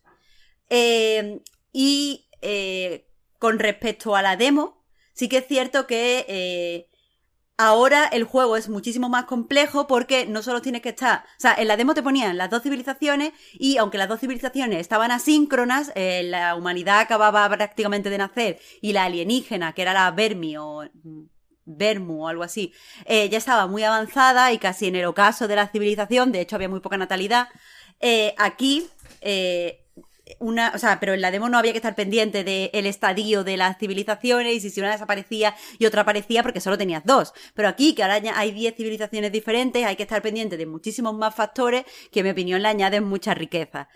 Aparte, es bastante bonito, es bastante interesante el hecho de eh, ver que ha nacido una civilización y eh, tener que esperar para poder eh, meterle cosas complejas o ver el nacimiento de la, de, la, de la tecnología de esa civilización. Me parece que el juego está francamente bien escrito en ese sentido. Y también da mucha pena ver cómo desaparecen las civilizaciones. Además, me parece que los motivos que los llevan a desaparecer son bastante creíbles. Pero eh, salió en acceso anticipado ayer. eh, llevo jugando dos días. Y todavía se, todavía se ve que le falta, que le falta contenido. Pero por lo demás es un juego sorprendentemente relajante. O sea, ir mirando los diferentes planetas y las diferentes opciones y está leyendo la historia de, de las diferentes eh, pues, razas y tal, a mí me está gustando bastante. Y por supuesto tiene la, la, a, la, a la civilización humana y ver todos los milestones o lo que los juegos señalan como milestone en nuestra cultura tiene también un encanto bastante interesante. Entonces, a priori, esos van a ser mis juegos de verano porque tengo que profundizar muchísimo en ellos. Y aparte, tiene pinta de que son juegos para echarle millones de horas, especialmente el Rockbook. Sí, si al final añaden estas sinergias que comentaba, creo que puede ser un juego eh, que me obsesione. No se puede ser más pecera, ¿eh? Cada día me sorprende más lo pecera que eres. Pues guau, Pero- espérate que saquen el juego este de, de que tienes que ir, mm, que es un juego de deja que tienes que ir recuperando un ambiente natural, ¿cómo se llamaba? Eh, Terranil. Uf, es que mira, Terranil, sueño, ser guay, sueño por las noches cuando salga el Terranil, ahí sí que me va a convertir full pecera. Sí, sí, está guay, la verdad. Mira, para, voy a hacer un servicio a la comunidad que es eh, incluir en un texto los juegos que vamos a jugar. Tú has dicho Hostia. Ujú, eh, está muy bien. The Fermi Sí, porque la gente lo está preguntando. Paradox y Rockbook. El Rockbook. Vale. Los voy a poner más ¿Tú qué pequeños, tienes? evidentemente, claro. Oscar, ¿qué tienes tú? Eh, a ver, yo voy a ser mucho más breve porque voy a hablar de juegos que, de los que ya habéis hablado aquí, ¿vale? Eh, uno es el Nier Replicant. Eh, lo tengo ya empezado, me he sacado el primer final, pero no sé, Víctor, si tú te has sacado todos o, Yo me saqué todos, o cómo sí. va. Aquí no hay 26 como en el Autómata, No, tranquilos no. por ahí. Pero los 5 que hay deben ser bastante bastante guays. De, sobre todo el E, bastante importantes, sobre todo además a nivel de entender realmente la historia y todo el contexto que tiene. Pero el, el E además le tengo especiales ganas porque he visto por ahí que sabiendo que el, el E del autómata, vamos, sabiendo lo bueno que es, vaya, yo creo que es lo mejor que me ha pasado en la vida al final E del Nier Automata. Eh, este tiene pinta de que va un poco por ahí, no sé a qué nivel, al menos a nivel de, de impresión para, para quien lo juega, vaya. Eh, Yo- otro, es- te va- te va- yo creo que te va a gustar más, fíjate. más que el... Joder. Sí, sí, sí. A la larga, eh, yo- tiene cosas. Tiene cosas que chirrían un poquito más en el minuto a minuto. A mí Autómata me parece mejor juego en general, quiero decir, me- el combate es mejor, los niveles son mejores, Sí, sí. en general, hasta, hasta la banda sonora me gusta más, en realidad. Menos Eh, obtuso en general, sí. Pero es que el, pero es que el Replicant, eh, ya verás, tiene movidas que si, si el automata te, te gustó, este igual al principio no te impactan tanto, pero yo creo que a, la, a, a medio plazo, ¿sabes? Cuando vayas pensando en él y tal, vas a decir, joder, puto Yoko Taro. Total, sí, sí. Ya estoy un poco ahí. Eh, bueno, eh, después eh, voy a decir el disco Elysium, que también lo tengo pendiente hace tiempo. No Ojalá sé. yo no tuviera pendiente. Ya, ¿eh? es una cosa que, que digo mucho de la gente que ya lo ha jugado, como ojalá no saber de qué va, ¿no? Se dice muchas veces de Wild también. Eh, y lo, lo digo un poco también lanzando a Pep la propuesta de tú verás. Yo me voy a No. asomar- asomar al barco. Ahí, eso es, Ahí esa, es la, esa es la actitud, ¿no? Retar. Pep, es que retar al cada día que tú no juegas al Disco Elysium, se abre aquí un abismo entre nosotros que ya mismo no se podrá cerrar. Era, era uno de los que traía, ¿eh? pero he pensado que no me ibais a creer. Igual si me, si, si, si me subo al tren de Oscar, sí me vais a, a creer un poco más. Pero sí lo, lo- lo tengo pendiente y lo tengo, vaya, tengo acceso a Disco Elysium, tanto en Steam como en Play 5. Así que sí, sí, sí, si me da por ahí, podría, podría echarle un rato. Lo que pasa es que, ¿sabéis lo que me da miedo ahora mismo en Disco Elysium? Que hay mucho tener que... te- Nah, eso, o sea, sea lo que voy. Pero me da miedo querer jugarlo varias veces. O sea, yo no lo hago eso. em, Solo con Scarlet Nexus. Eh, me, me... Joder, es lo deseable, ¿eh? En este tipo de juegos. Pero me jodería terminar el juego y, y pensar, hostia, es que si hubiera tomado decisiones diferentes aquí, aquí, aquí, quizá iría el juego por sitios que me Me gustan pasa un más. poco también, sí. No, no, no, no, no, no, no. Os estáis rayéis, jugando con sí, el sí. Disco Elysium. Vale, vale, Lo que pasa con el Disco Elysium es que lo terminas de jugar y no quieres jugarlo nunca más porque tú quieres que esa historia se quede dentro de ti. O sea, yo debería haber rejugado el Disco Elysium y no he rejugado el Disco Elysium porque no quiero cambiar nada. Y yo creo que eso es lo que le pasa a la mayoría de las personas. De hecho, cuando hicimos el spoiler cast, eh, no sé si te acuerdas, Víctor, al principio hablamos un poco de cómo había sido la partida para cada uno y esta posición que os digo era la que teníamos todos los que estábamos ahí. Víctor era el único que lo había sí. rejugado, pero porque Víctor es especial. No, eh, o sea, eh, eh, yo creo que es un impulso natural, en el sentido de que si un juego merece la pena rejugarlo, hay dos juegos que merecen la pena rejugar. Uno es Bayonetta y el otro es Disco Elysium, porque sabes que cada partida va a ser distinta en realidad. O sea, Disco Elysium, más que más que muchos otros juegos de este estilo, como yo que sé, Pillars of Eternity o, o Tyranny, por ejemplo, que es una que es, que es un buen ejemplo porque sí que está casi explícitamente pensado para ser rejugado, ¿no? Eh, como que no da, no se nota tanto el, el- eh, los cambios, pero es que en Disco Elysium en cada momento se notan los cambios. Es una cosa Pero- lo- muy loca. Pero creo que, que lo que hay que dejar claro, y sin hacer spoiler, es que no cambia tanto lo que pasa, sino la forma en la que tú te acercas es, a lo que eso pasa. es, eso es. Entonces, por eso te digo, Pep, que no es que te vayas a encontrar como, uh, ojalá hubiera conocido a no sé qué, o hubiera salido con tal persona y me hubiera echado una novia y no sé qué. No, no, no, no, Lo que que eso no va es- al juego. Lo que pasa es lo mismo. Lo que pasa es lo mismo, sí. claro. Pero es como tú, como tú lo percibes por la forma en la que te has configurado el personaje. Claro, cambia el matiz al final, que por eso, que por eso es, que por eso es un juego de rol tan alucinante, porque realmente cada persona que lo juega puede rolearlo Exacto, exacto. de mil maneras distintas, puedes cambiar mm, si te sale los cojones y te da por ahí a, a mitad de partida puedes decir, venga, pues a partir de ahora ya me han tocado los cojones y me voy a poner serio, por ejemplo, ¿no? O- quiero decir, puedes actuar el personaje y es flipante, es una cosa brutal. La, la idea que dice Marta de jugarlo y quedarte con esa historia, que sea tu historia, a mí me parece súper razonable. Y, y, y, y- y- y- y si un juego puede hacer eso bien, ese es Disco Elysium, vaya, porque sabes que si hablas con que si hablas con tres personas que han jugado el juego, es muy probable que sea otra cosa su juego. Siendo el mismo, sea totalmente distinto. Y es una, una locura. Pues Eh, me falta uno todavía, eso sí. Uh. Que justo los dos que he dicho son Dale, dale, los, dale, dale. los menos veraniegos posibles porque ¿Cómo se los nota la juventud? densos. sí se nota, sí. Pues el- es bastante juvenil el otro que es el Chicori. Precisamente. Oh. Porque a mí el Wanderson me encantó. Lo jugué por recomendación tuya, de hecho. Bueno, recomendación. No lo recomendaste abiertamente jugadlo, sino hablaste de él y vaya, diste a entender que era lo que era. Y me he leído tu análisis y después de leerlo... A ver, ya lo tenía claro que lo iba a jugar igualmente. De hecho, lo tenía comprado, pero es que ahora... Estoy deseando acabar el Replicant. Ya el ves, Chicori.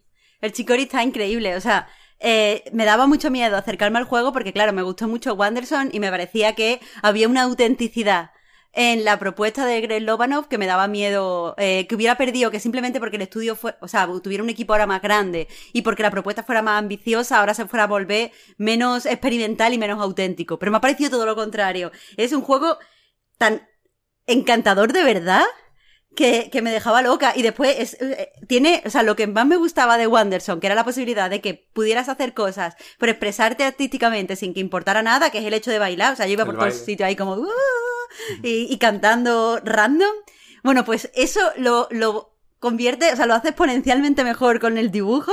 Y es que de verdad, mm, es que yo creo que te va a gustar bastante si te gustó Wanderson. Va a ser lo máximo. Mm. ¿Está Pues en yo quiero Switch? jugar también el Preguntan por ahí. Eh, va, que va? Todavía no. todavía no está en... Hablasteis precisamente que le habría venido muy bien en Switch, ¿no? Mm, sí.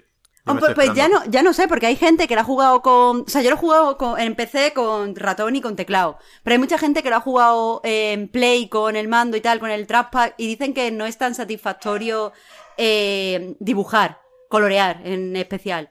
Así que no sé ahora ya si molaría en Switch. Pero lo que sí digo es que en PC es muy, muy, muy satisfactorio dibujar con el. controlar el pincel con el, con el ratón. Yo quiero jugar también el chico. ¿Y cuánto dura, Marta, más o menos? Eh, alrededor de 20 horas. Yo... ¿En serio tanto? Sí, es bastante. Bueno, yo también he conseguido todos los peques, todos los regalos, todos los pinceles, he restaurado eh, el museo, entonces a lo mejor. Y aparte me, me paraba y me sentaba y me ponía "Uh", a dibujar y cosas de esas. Pero a mí me ha durado 20 horas. Joder, ya ves. Pues sí que es, es Zelda también en eso, ¿no? Como, Hmm. como decían algunos. Yo no sé qué hacer aquí, porque no. No, quiero quieres, no quieres jugar juego. nada. Pasa, pasa No, juego. Bueno, no sé si voy a poder, que tengo que mudarme y todo. Es verdad que Mm. vuelve a haber muchos comentarios sobre la cocina y sobre el piso este, que es un pasillo en realidad. Y es la- el último podcast que voy a hacer aquí. Si hubiera Porque- salido ya el unpacking, te vendría perfecto para ir practicando. Buah, ya ves, ya ves, pero eso lo voy a hacer live action. Pero, a ver, yo quiero jugar al Guilty Gear Strive, que en realidad me parece el GOTY. O sea, Mm. Bien, bien, bien, bien, si, bien. Si, si me pongo a hacer los números, el mejor juego de este año es Guilty Gear Strive.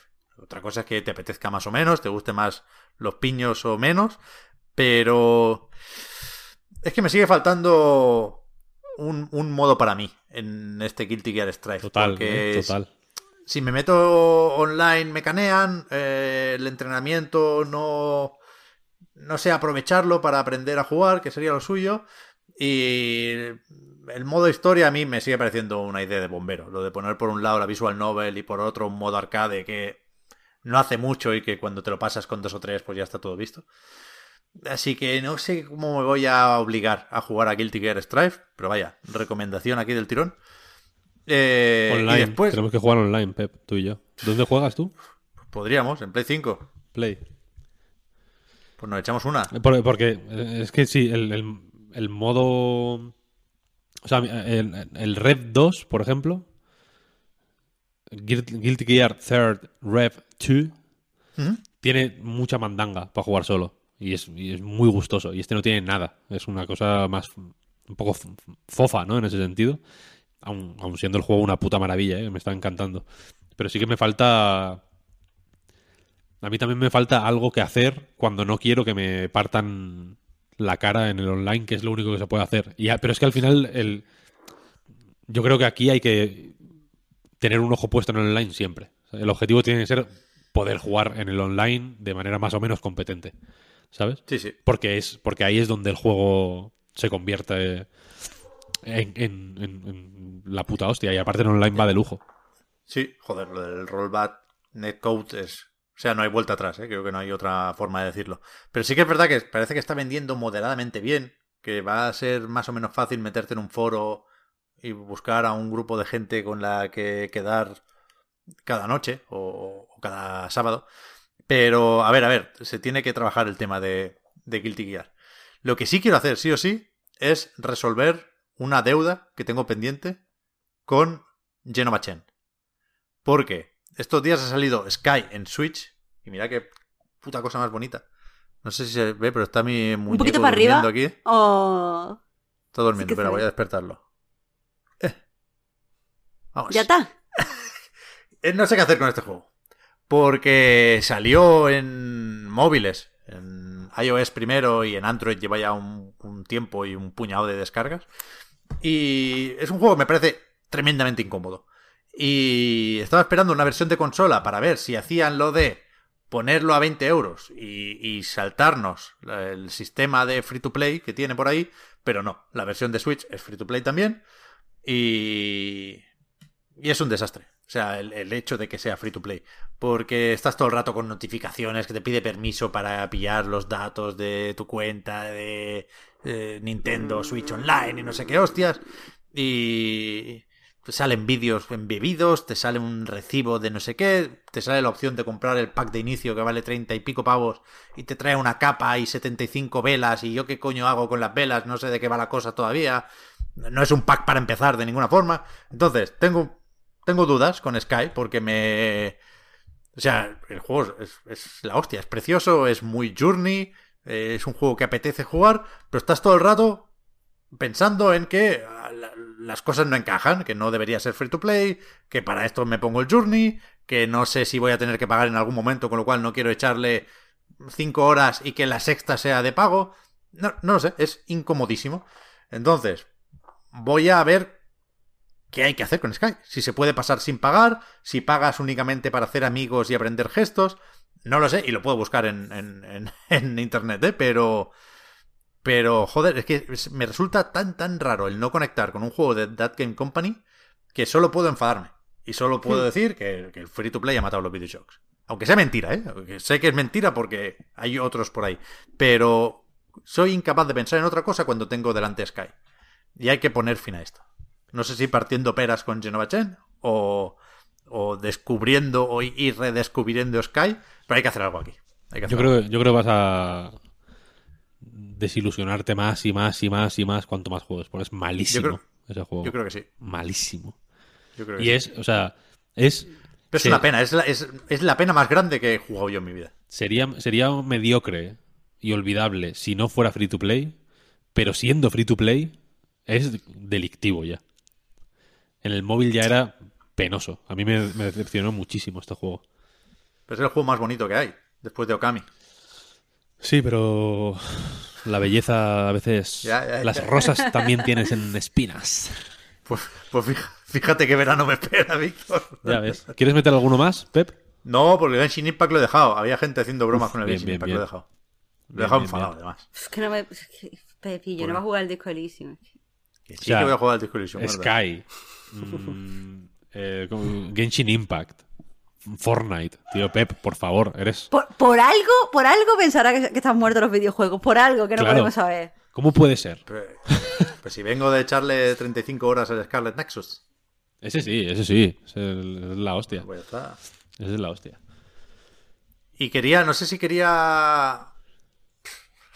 Quería mencionar el Monster Hunter Stories 2 Oh. Wings of Ruin, porque me, me gusta mucho cómo se ve. Pero. Yo no quiero jugar a la versión de Switch. No, no, no voy a cerrar esta temporada sin, sin echarle otro pulso al, al Furukawa. O sea, esto o se juega en Steam o se juega en Switch Pro. Yo preferiría jugarlo en Switch Pro. Pero si Nintendo no quiere, pues o no lo juego o lo juego en Steam.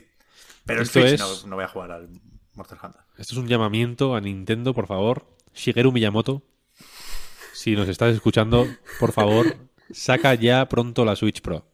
Está bien que le haya mencionado Pep en la season finales, porque desde luego ha sido el tema de la- del maldito reload este año. Ha sido el temita. Ya la ves, Switch Pro. ya ves. Pep, No, pero- Pep, Pep, si, si anunciaran la Switch Pro, ¿volvería la temporada? ¿Empezaríamos temporada de emergencia? Ay, ay, Bueno, ay. hay, eh, o sea, un reload especial Switch Pro. Si o sea, anuncian- Me lo imaginaba, me lo imaginaba. Si anuncian esta tarde la Switch Pro, es que Reload no, no para. Temporada 12, episodio 41. No, no paramos. No paramos. Eh, guay, buena selección de juegos. Yo, personalmente, mm, quiero. Iré jugando a lo que vaya saliendo por trabajo y tal. Eh, Esto, esto yo entiendo que es cuando estemos sin trabajar, ¿no? Juegos que vayamos a jugar por puro placer. Por el puro placer de. que salgan. Es verdad, ¿eh? que, no, que no, no intentamos hacer repaso de los juegos que salen en verano. que Está por ahí, si nada se tuerce. 12 Minutes, Psychonauts 2, todos esos se van a jugar Correcto. por placer, pero también por trabajo. ¿eh? Estos son los de cuando esté tumbado. Correcto. Ay, ay, ay. Pues yo la verdad solo quiero jugar a Mushihime-sama. Hostia, Mushihime-sama. Que es un juego que he jugado 75.000 veces en, en PC, en Xbox, en fin. Un poco en, todos los lados que ha salido, en móvil no. Eh, pero que salió el otro día en el, en el, direct de L3. Decepcionante donde los haya. La versión japonesa de, ese mismo direct salía este juego. Es un juego de naves, de cave. eh, un puto clásico, para mí el mejor de, de Cave, que para mí es el mejor estudio de juegos de naves, así que es decir, mucho. Eh, salió en Switch en todo el mundo, aunque solo lo anunciaran en el en el Reload, iba a decir, en el Direct japonés, eh, salió en todo el planeta. Me lo compré. Estoy jugando con esta mierda. No sé si se puede ver. Flip Grip. Que es una. que es básicamente una movida que tú pones la Switch aquí en, en vertical y le pones los mandos en los lados y es para jugar con la pantalla en vertical. Eh, porque es un juego de naves en vertical, entonces se puede poner en modo tate, que se llama, para eh, pues eso, para aprovechar toda la pantalla, etcétera, etcétera, y lo estoy gozando como un perro y me, y me encanta. Es, una, es un juego que me parece alucinante. Y como no- y, y sé que es lo único a lo que voy a jugar en realidad en mi tiempo libre en vacaciones, porque me lo estoy tomando chill. Eh, así que eso, eso es lo que voy a jugar, nada más. Nothing, nothing more. Hay mucha gente diciendo en el chat, el Zelda, el Skyward Sword, tal, no sé, no sé cuál. Skyward Sword, cuando tú vas, yo vengo de allí. Porque, porque me lo terminé como hace una semana y. No, do- dos semanas y pico en Wii. Y, y ya está. Es la hostia. Ese, ese juego sí que es bueno. Eh, y ya, eso es, eso es, eso es. ¿Qué vais a jugar vosotros, eh, queridos espectadores que nos estáis viendo a través del chat? Ahora esperamos, ¿no? Y vamos leyendo engagement, puro y duro. No, pero eso, eso. Es que este verano, mm, otros veranos igual más, ¿no? Pero este verano no tenemos muchísimo tiempo para jugar a nada que- por placer. Bueno, o sea, o, o- o tenemos opciones para jugar por placer a juegos mm, recién salidos. Porque realmente van a salir bastantes juegos eh, a los que yo les tengo muchas ganas, personalmente. Sí. Sí, sí. Así que va a ser un verano curioso, la verdad. Sí, y corto también, seguramente, ¿eh? porque ya digo que Uy, ya, qué asco. la semana que viene no hay reload, pero estaremos pendientes de todo lo que vaya saliendo y volveremos en cuanto se pueda, ¿eh? porque también a finales de agosto, principios de septiembre está la cosa animada. Esperemos que, claro, no, no sabemos qué, qué va a pasar con los juegos previstos para agosto. Hay mucha gente que dice, no habláis del Kena. Yo es que hace tiempo que creo que lo van a retrasar. Pero ojalá que no. Es verdad que había avances ¿eh? hace poco y que tuvo presencia, sí, sí. si no en el E3, sí en el evento de Tribeca. Y eso, co- coincidirán. Coincidió eso con avances de gente que lo pudo jugar. Pero. Pero no sé. Todavía no, no tengo claro que vayan a salir todos los que están previstos para agosto, ¿eh? Lo mismo del de Ascent y. No sé. Hostia, ¿verdad? ¿El No More Heroes cuándo es? No More Heroes es el es- 23 de 23 agosto, de agosto, creo, verdad. me parece. Hay mucha La, gente... la- la fecha señalada, ¿eh? El cumpleaños de mi hijo y el día que salió Wonderful 101. Uf, ya ves. Mejor día del año. Era el día- do- dos hechos comparables, muy bien. Yo, Bueno, 100%. no es por... Yo sé que Miyamoto está viendo esto ahora mismo por el llamamiento que hemos hecho. No es por hacer chantaje emocional, pero un Bayonetta 3 ese día no costaba, ¿sabes? Mueves el No More Heroes a otro momento que no pasa nada y el Bayonetta Al 3... Suda, al Suda le das un disgusto, pero. No, hombre, al Suda... demás- Joder, el Suda diría, coño, sí, sí, hombre, sin problema, ¿sabes? Sí, sí. Suda abre la puerta. Te sujeta la puerta cuando vas a pasar. No, no, no tiene maldad alguna. Bueno, espérate que no lo retrasen, ¿eh? El No More Heroes también. Sí, a ver. Porque eso. O sea, yo creo que la decisión es o lo retrasamos o sale roto. Pero salir bien, yo creo que no es una opción ahora mismo. Yo le tengo muchas ganas. ¿eh? es- El, el gameplay ese del Treehouse tenía muy buena pinta. Buah, mil ganas, yo me lo fumo roto, ¿eh? Eh. Yo iba a decir, si, si me preguntáis a mí, sácalo roto y decimos que suda con sus cosas. Sí, Pero sí. a mí dámelo, dámelo ya, vaya. En el chat estoy viendo que hay mucha gente que comenta Yakuza Like a Dragon. Ya, qué, ¿verdad? qué. Juegarra La de La verdad que es muy de verano, muy de verano perfecto también. para el verano. Perfecto Si para el verano. funcionara la nube, me lo, me lo estaría fumando ya. Había gente, creo que he leído el Judgment en algún lado también, muy de verano también, fantástico. Yo lo jugué el primer verano, de hecho, que estuve aquí en Night y súper buena experiencia. Un juego muy de verano. Como Se viene el 2 ya mismo, vaya, tiene sentido, claro. Dagabi dice Final Fantasy VI. Jorge Strikes 15 dice Hellblade. Hay más gente que dice Hell- Hellblade por ahí. Game Pass, yo creo que este verano va a ser crucial para Game Pass. ¿eh? El- aquí se, la prueba de algodón de, Yo, de- yo lo pondría a un euro, ¿eh? de si Game Pass funciona. Hay que poner en la oferta ahora. Phil, Bueno, Phil ya está, Spencer, ¿eh? Activar. Claro, la, la- la oferta de estos días pilla junio, julio, agosto, que no creo que sea casualidad. Sí, sí, total. Eh, hay varias personas también. mencionando Red Dead Redemption 2. Un juego de verano perfecto, porque luego no Sí. te lo terminas, dices, "Mm, hasta luego, hasta el año que viene. Metal Gear Rising, perfecto. New Pokémon Snap. A ver, el, pe- el Persona 5, ta- que también lo están diciendo, a mí me parece ideal. Los juegos estos de muchas horas, que además al final te enganchan, Sí, total. ideales para Oh, verano. pero tío, que yo tengo pendiente el Strikers, que además es de playita. Pero si no te gusta. No me gusta, pero le voy a dar otra oportunidad. es que me está- a, me está- a ver, si no te gusta, si la parte de Shibuya ya la has jugado y no te gusta, no vas a encontrar nada más adelante, ¿sabes? Es que me, me apetece la playita. Pero es verdad que me estaba gustando regular y después vino la Edge y le puso un 6. Hice yo como el meme del DiCaprio este señalando, ¿no? Entonces, sí, en plan, tienes razón la Edge, no, no- no hay más. Y me va a costar volver, pero bueno, lo, lo tengo. Y me- Aparte, me tú, tú no. terminarlo. Tampoco te, te gustan en especial los personajes de Persona 5, o me equivoco. Que para ti no. Sí, sí me gustan. Mm, Lo que pasa es que no me sé los nombres, solo de Anne, ves waifu. Pero no, y Makoto también, la de la moto, claro.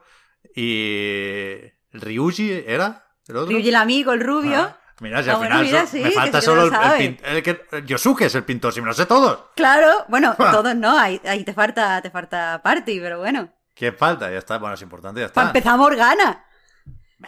Que es una mierda de puto gato, pero Ay, overrated, Morgana total. Pues Es un gato y se le perdona todo. Es una mierda de personaje que no va a ningún lado. Una puta agonía todo el rato. ¿eh? Soy persona o gato. Yo qué sé, nen. Disfruta. Es la peor mascota de, de todos los personas, la peor mascota. Es que, que, que asquerosa, Morgana, qué asqueroso. Estaba mirando si había fecha para un juego que. No. Gloomwood. ¿Lo conocéis? Sí, claro. El Bloodborne de la PC, PC Gaming. Show. Este juego va a ser un espectáculo por todos los lados. Se os va, se os va a, a- a caer las bragas. Os lo digo. Eh, porque estaba viendo a uno que había puesto el Deus Ex. Joder, es que hay mucha gente hablando. No, no- no lo he, no he- no he, mm, apuntado el nick. Eh, Deus Ex, fenomenal juego para verano. También. El Hades en Game Pass han dicho también. El Hades en Game Pass. Wow, es Fino. verdad. O la, la de en físico. me lo voy a comprar. No han dicho si se podrá sincronizar igual que entre Switch y PC el progreso, ¿no? Hombre, debería ser más fácil entre PC y Sí, sí, Xbox. Más, más por, digamos, que por razones técnicas, por disposición de todos los implicados, ¿no? Imagino que sí, es verdad. Hay mucho Bueno, hay mucho juego. ¿Estáis al loro de lo que se dice del Sea of Thieves? Mm, ¿Sabéis mm. que ha salido ahora lo de Piratas del Caribe? Piratas del no Caribe. Sí. Eh. Pero, pero, pero. Hay pistas sobre Monkey Island. Que Buah. pueden ser un huevo de Pascua, pueden ser un anticipo del siguiente crossover de Sea of, Sea of Thieves. Porque en Pero- principio Monkey Island no tiene Disney también. Que Ron Gilbert int- intentó recuperar los derechos y le dijeron que no. que se quedaran en Lucas, que ya a ver qué pasa, pero que no. No, No gracias. Pero pere- Sí, sí. pere- perecilla, ¿no? ¿Eh? Pere- qué A perecilla. mí me da bastante pereza este rollo de los crossovers, tío. A mí también, me parece cutrongo. Que- Yo no quiero ver, a- gente, ¿qué yo no quiero ver Monkey Island así, Monkey Island así, la verdad. Pero igual no, pero si es, si es muy fácil adaptar la dirección de arte del tercero del curso Monkey Island a, a Sea of Thieves. Pero que Monkey vaya. Island tiene un legado que no es para que aparezca de invitado en sí o sí, como si fueran los putos piratas del Caribe. Pero Es que, no. Lo siguiente que. qué vergüenza. Hook. ¿No? Que vayan. Voy pensando, lo siguiente, Moby Dick. A ver qué, piratas. No, Moby Dick es demasiado serio. A ver qué, qué piratas así. Cartoon puede haber. Trapito. ¿Alguien conocéis Trapito? No. Trapito es una peli sobre un eh, espantapájaros. Un espantapájaros que, que tiene un amigo, es un pajarito, y, se va- pe- y, y vive en aventuras y el pájaro se va y es un puto drama de película de llorar, pero de llorar que se te va la, la olla. De llorar que al final no la vais a ver, ¿no? Creo que está en YouTube, se puede ver. Pues Creo no, que es el- el final. No, sí, cuéntalo, cuéntalo, que yo quiero saber por qué se llora. Bueno, pues eh, tapados los oídos. La cosa es que Trapito y el pájaro se separan en cierto momento porque Sí. el pájaro eh, conoce a una pájara. suena, suena como feo porque pájara es una palabra pues, un poco marcada ¿no? por el, por el ma- machismo de, de nuestro lenguaje, pero, pero es lo que ocurre, ¿no? Conoce una pájara. Y Trapito se queda como me cago en Dios, vaya mierda de vida ahora, tal, no sé qué, no sé cuál. La habían liado con el pirata. Es que había un pirata en Trapito. Eh, la, la- la aventura principal tiene que ver con un, con un trapito. La, canción, el eh, Mr. Roster está hablando de la canción. La canción es como Trapito, Trapito. Es como una, es una cosa, es una película argentina, además. Ima- Imaginaos la, el- la, la intensidad que hay, ¿no?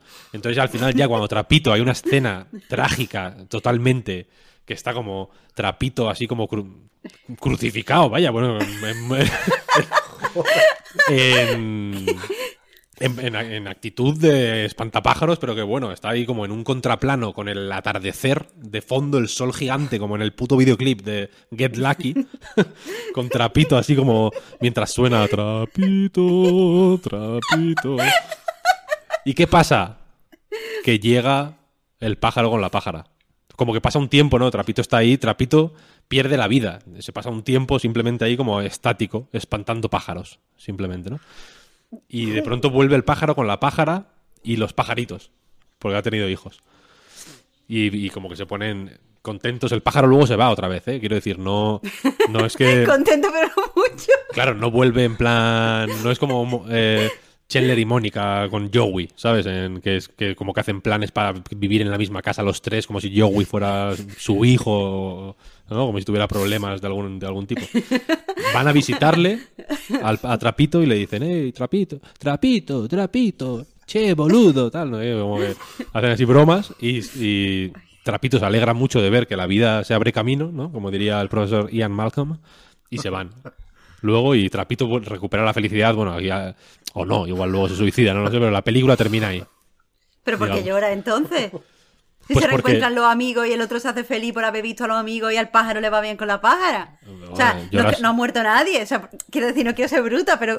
Lloras que- justo que- antes, ¿dónde- porque la película te da la sensación de que se va a terminar así. ¿Cómo se quiero llama la película? Trapito, está en YouTube. Ah, Trapito. Pero a ver, veo raro que el drama de que un espantapájaro se quede como un espantapájaro sea triste. O sea, A no ver. dudo, no dudo de que en el contexto de la película lo sea, pero al final no está crucificado, ¿no? Es que está como un espantapájaro. La voy a poner en, en los comentarios, de- en el chat, para que la podáis Pero ver. claro, su trabajo es asustar a, a su amigo, en realidad. O sea, la- No, pero aquí lo que ha dicho Víctor, que la tristeza es que está como crucificado. Pero no es tanto los espantapájaros cru- como crucificado. Sí, digo. no, no, la tristeza viene de que, bueno, de que Trapito ha vivido muchas aventuras. Ah, Eh, Pues iba a Pe- decir, Petete la se es llama cómo el- coño se cruza un espantapájaro con un pirata. Petete se llama el pirata. El pirata se llama Petete, efectivamente. Eh, Trapito, eh, joder, pues vive muchas aventuras con el pájaro. con- Hay, un, hay un cerdo que le llaman el chancho. ¡El chancho! ¡El chancho! ¡El chanchito!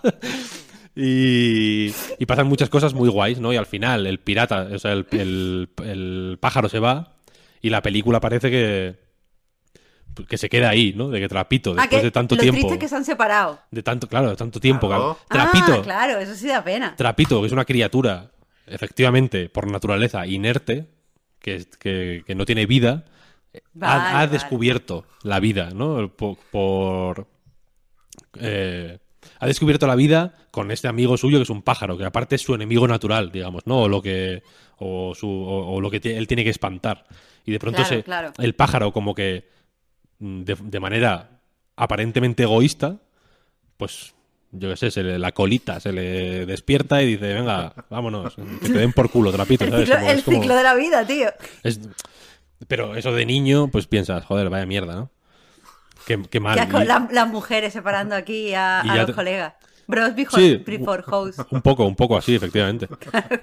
Y, y se queda como esta escena así triste, mm, muy pocha, ¿no? Y al final luego pues ocurre esto de que vuelven y tal. Y tristísima. Y que la canción es mm, súper triste, de verdad. O sea, es una, cosa, es una película que no, no quiero decir nada, pero Pixar no inventó nada al final. Vale, bueno, a mí no se me ocurre una forma mejor de despedir el programa y la temporada, vaya. Que abriendo un- una pestaña para buscar Trapito YouTube. Se puede ver, se puede Me ver. gusta que Pep busca YouTube en Google. en vez de directamente en YouTube, ¿sabes? Porque Pep es muy padre. Que no. Yo, de hecho, tengo un motor de búsqueda en el Chrome que pongo Y espacio, entonces ya busco en YouTube. Hostias. Ah, bueno, bueno. Es que como, como has dicho que busquemos trapito en YouTube, yo creía que eso reflejaba tus conductas hacer la broma, online. no, para hacer la broma mainstream. Pero yo, uff, yo, bueno, Bueno, yo tengo motores de búsqueda para todo, vaya. Tengo muchas ganas de que llegue el momento en el que Pep tenga que, que alargar la el brazo así para mirar el, el DNI. ¿Por qué? Porque eso Ah, ya vale, será vale, papi- de viejo. Ah, papificación no, no. total. Eso ya va a pasar pronto. Antes estaba haciendo como unos gestos raros porque justo has hablado de trapito y ya venía un pájaro a la terraza. Y lo quería Oh. enseñar con la webcam, pero ya sé. Pero un día voy a hablar de motores de búsqueda. Hay que usar motores de búsqueda, pero a, a piñón, ¿eh? Duck, duck, go. Word Reference, Anite, Amazon. Yo, todo- yo, yo no uso Google.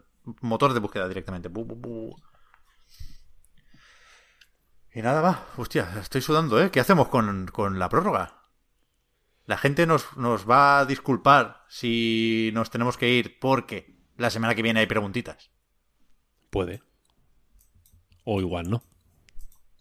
Bueno, o sea, ahora lo. A lo mejor se va todo el mundo del Patreon. Nos arruinamos. Ya, ya, y no, ya, no ya. vuelve, no viene la, la siguiente temporada del podcast Reload. Bueno, es que el, no hay dinero. el- el verano es la bajona, ¿eh? Ya lo veréis ya cuando, cuando abráis la, la aplicación del Patreon. Sí, Pero sí. bueno, luego en septiembre se vuelve a currar. Aunque, in- insisto, mensaje para los patrons si no hablamos en un ratito. Se viene nueva temporada de podcast a hablar, se vienen es. más cosas al Patreon, ¿eh? Y Tenemos la. Bueno, bueno, Víctor, ¿tú puedes adelantar The Fantasy? Uf. ¿O no se puede? No sé cómo adelantarlo sin. Uf, a ver. O sea, se viene tanta fantasía que no os lo podéis imaginar. Es una. Es una. Una movida que voy a hacer desde mi escritorio. Yo creo que está. Y mejor, mejor que el Diablo Apetece, porque están preguntando. ¿Y el Diablo Apetece qué? Es- Es, mejor que el Diablo Apetece. Sí, yo creo que sí. A mí me parece soy mejor. po- ¿Sabéis qué he hecho esta, esta semana? Me he vuelto hater del Diablo 4. Sí, yo también, yo también. Porque han empezado a dar por culo con las arañas. Es un bicho normal, un señor con una araña en la chepa. Y... oh, oh, oh, se ha hecho viral, se ha hecho viral. El enemigo de las arañas. Tanto más por saco, hombre. Pavila, Blizzard. Que no, está, no estáis en lo que hay que estar. Los. Están explotando la aracnofobia más de la. Hay que, hablar, hay encima que de hablar Diablo como sea, ¿no? Aunque sea para decir que hay un enemigo con arañas en la espalda. Vaya temporada, hombre. Que parece coreano un poco un- el juego. un año y no, es, medio ya. no es por ser ofensivo, vaya, pero. Pero parece el Black Desert Online. ¿No? Visualmente, quiero decir. Es el juego con menos personalidad ever. Pero bueno. Uno más a la lista de juegos de los que soy hater. a ver, a ver si sale, a ver si sale de ahí. Yo iba a decir que si, se- si el Patreon se hunde, la temporada de mm, Reload podrá terminar con una imagen, un contraplano de Pep crucificado con el atardecer.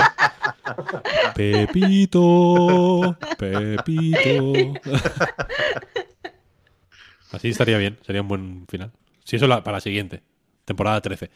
¿Temporada 13 o temporada 12 más 1? 13, 13, O 13. 14. Aquí. ¿Cómo que no somos un hotel? Aquí no tenemos miedo a nada. Aquí no tenemos miedo a nada. es 13 verdad. es el número favorito de Taylor Swift. Uf, pues si lo dice, si lo dice Taylor, para adelante. No hay más que decir. Claro, es que, joder, Vale, vale. anda que no le ha ido bien. De momento, muchas gracias por todo, por el apoyo en Patreon, por seguirnos, por ayudarnos a mejorar. Podéis echar un ojo también durante el verano a eso, ¿eh? Patreon.com barra a Night Reload, también a nightgames.com que seguirá actualizándose sin parar.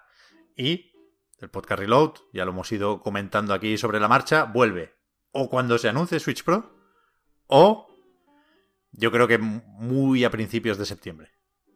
Así que Cuando los. Cuando empiece la temporada. La, la- la escuela, vaya. Esa misma semana. Bueno, claro, sí, bueno, sí. ¿Cuándo empieza la escuela? Como no sepáis vosotros, que 7, sois padres. 7, 8 de septiembre, ¿no? Por ahí. Puta idea. Vale, vale, no, lo decía por si era el, el primer, no tengo calendarios aquí, el, el primero del mes y así, así lo hacemos también en, en Twitch, pero bueno, ya se hablará, ya se hablará. Bueno, podemos, podemos forzarlo. El 10, Por 10 de septiembre empezamos. ¿Eso qué es? ¿Un viernes? Un viernes, claro. Vale, vale, pues venga, apuntado queda. Pero ¿y el, y el 3 no? El 3 es el primero de. Si quieres el 3, sí, vaya. A ver, pero de todos modos, el 10, si empieza la temporada, será el primer reload del mes. Entonces pega hacerlo también en directo. Cumplimos nuestras Ya, ya, normas. Ya, ya, ya, ya, ya, ya. No, el, el día, el día 10 de septiembre, Podcast Reload, temporada 13, episodio 1. El, podca- Vale. el día 3, Podcast Reload, temporada 13, Episodio menos uno. Hostia, me gusta. I- Iba a decir que depende de si hay guardería o no, pero claro que mi hijo empieza ya al cole normal, ¿eh? ni guardería ni nada. Uf, se El vienen mío- muchos cambios este verano, ¿eh? no, no estoy preparado. no El estoy mío preparado, también, ¿sabes? Pero ni de coña. Bueno, claro, es verdad que el mío tendría que haber empezado el año pasado, pero siguió en la guardería unas movidas. Muy complicado esto, gente. Sí, sí, muy difícil. A, disfr- a No, yo, yo si fuera vosotros no me iría del Patreon porque vaya a dejar a Pepe y a Víctor fatal. a, a disfrutar de los jueguicos y de la playa y de lo que se pueda. Y nos, nos seguimos escuchando y leyendo y viendo eh, en cuanto se pueda. ¿eh? Muchas gracias a todos. Muchas gracias también y muy especialmente a Víctor, a Marta y a Oscar. Y hablamos pronto. Venga. Chao, chao. Hasta luego. Hasta luego. Chao, Chao, chao. buen verano, gente. Feliz verano.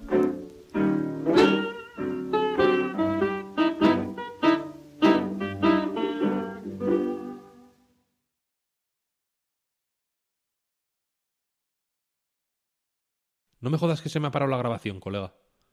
A mí también. ¡No! A las tres horas. ¡Oh, no! A mí no. Uf, teníamos que haber quitado el. Pero a ver, las tres horas hace dos minutos. Tres minutos, tampoco, a, la- a lo mejor mm, Oscar, Sí, no- tuyo no- ha faltado, era Dios. Sí, exactamente. Mío no mucho. Mío no Bien, bien. O sea, tres minutos, o sea, tres horas hace dos minutos. No puede ser tanto. Buah, yo voy a parar esto bien paranoiado. ¿Lo, pa- yo ¿lo ya- paro o no lo paro? Lo mío aguanta. Yo llevo tres horas y tres minutos, sí. Bueno, Claro, no, no es ningún también. drama. No, no, no, claro, no, no, no, es que lo que he dicho que nos hemos asustado, pero que llevamos tres horas y tres minutos. Pep, ¿lo Podemos paro? mandar un audio solo diciendo adiós, gente, y, y lo metemos. Y lo Ah, Pues si está, está el audio del directo, vaya, si se escucha Bueno, claro, peor eso, O con el. con un loquendo, ¿no? Adiós, No, gente. perdido no se pierde nada aquí. Nos lo guarda Jeff Bezos. Pero es verdad que se va a eh, escuchar distinto el micro, no pasa nada. Mm. No, pero mm, lo que sé. No va a ser, la gente lo entenderá. No va a ser como, uh, ese, ese hasta luego ha sonado que me estáis tangando. La, la gente lo está viendo, vaya. ¿no? ah, bueno, claro, ya, y eso es No otra. misterio. Eh, Vale. es el 40 este. Es el 40, nada menos. Bueno, que tiene trampa porque los del E3 no estaban numerados, ¿eh? O sea, hemos hecho más de 40. Eh, la- y, y lo dice, pero seguís emitiendo. Sí, sí, lo sabemos, lo sabemos. Estamos en ello. Sí, sí. Eh, Nos, nos redespedimos. Sí, eso. Muchísimas gracias Muchas a todo gracias. el mundo. Eso, eso, eso es. Eso, eso es. Y Me está tardando muchísimo en exportar el audio, ¿eh?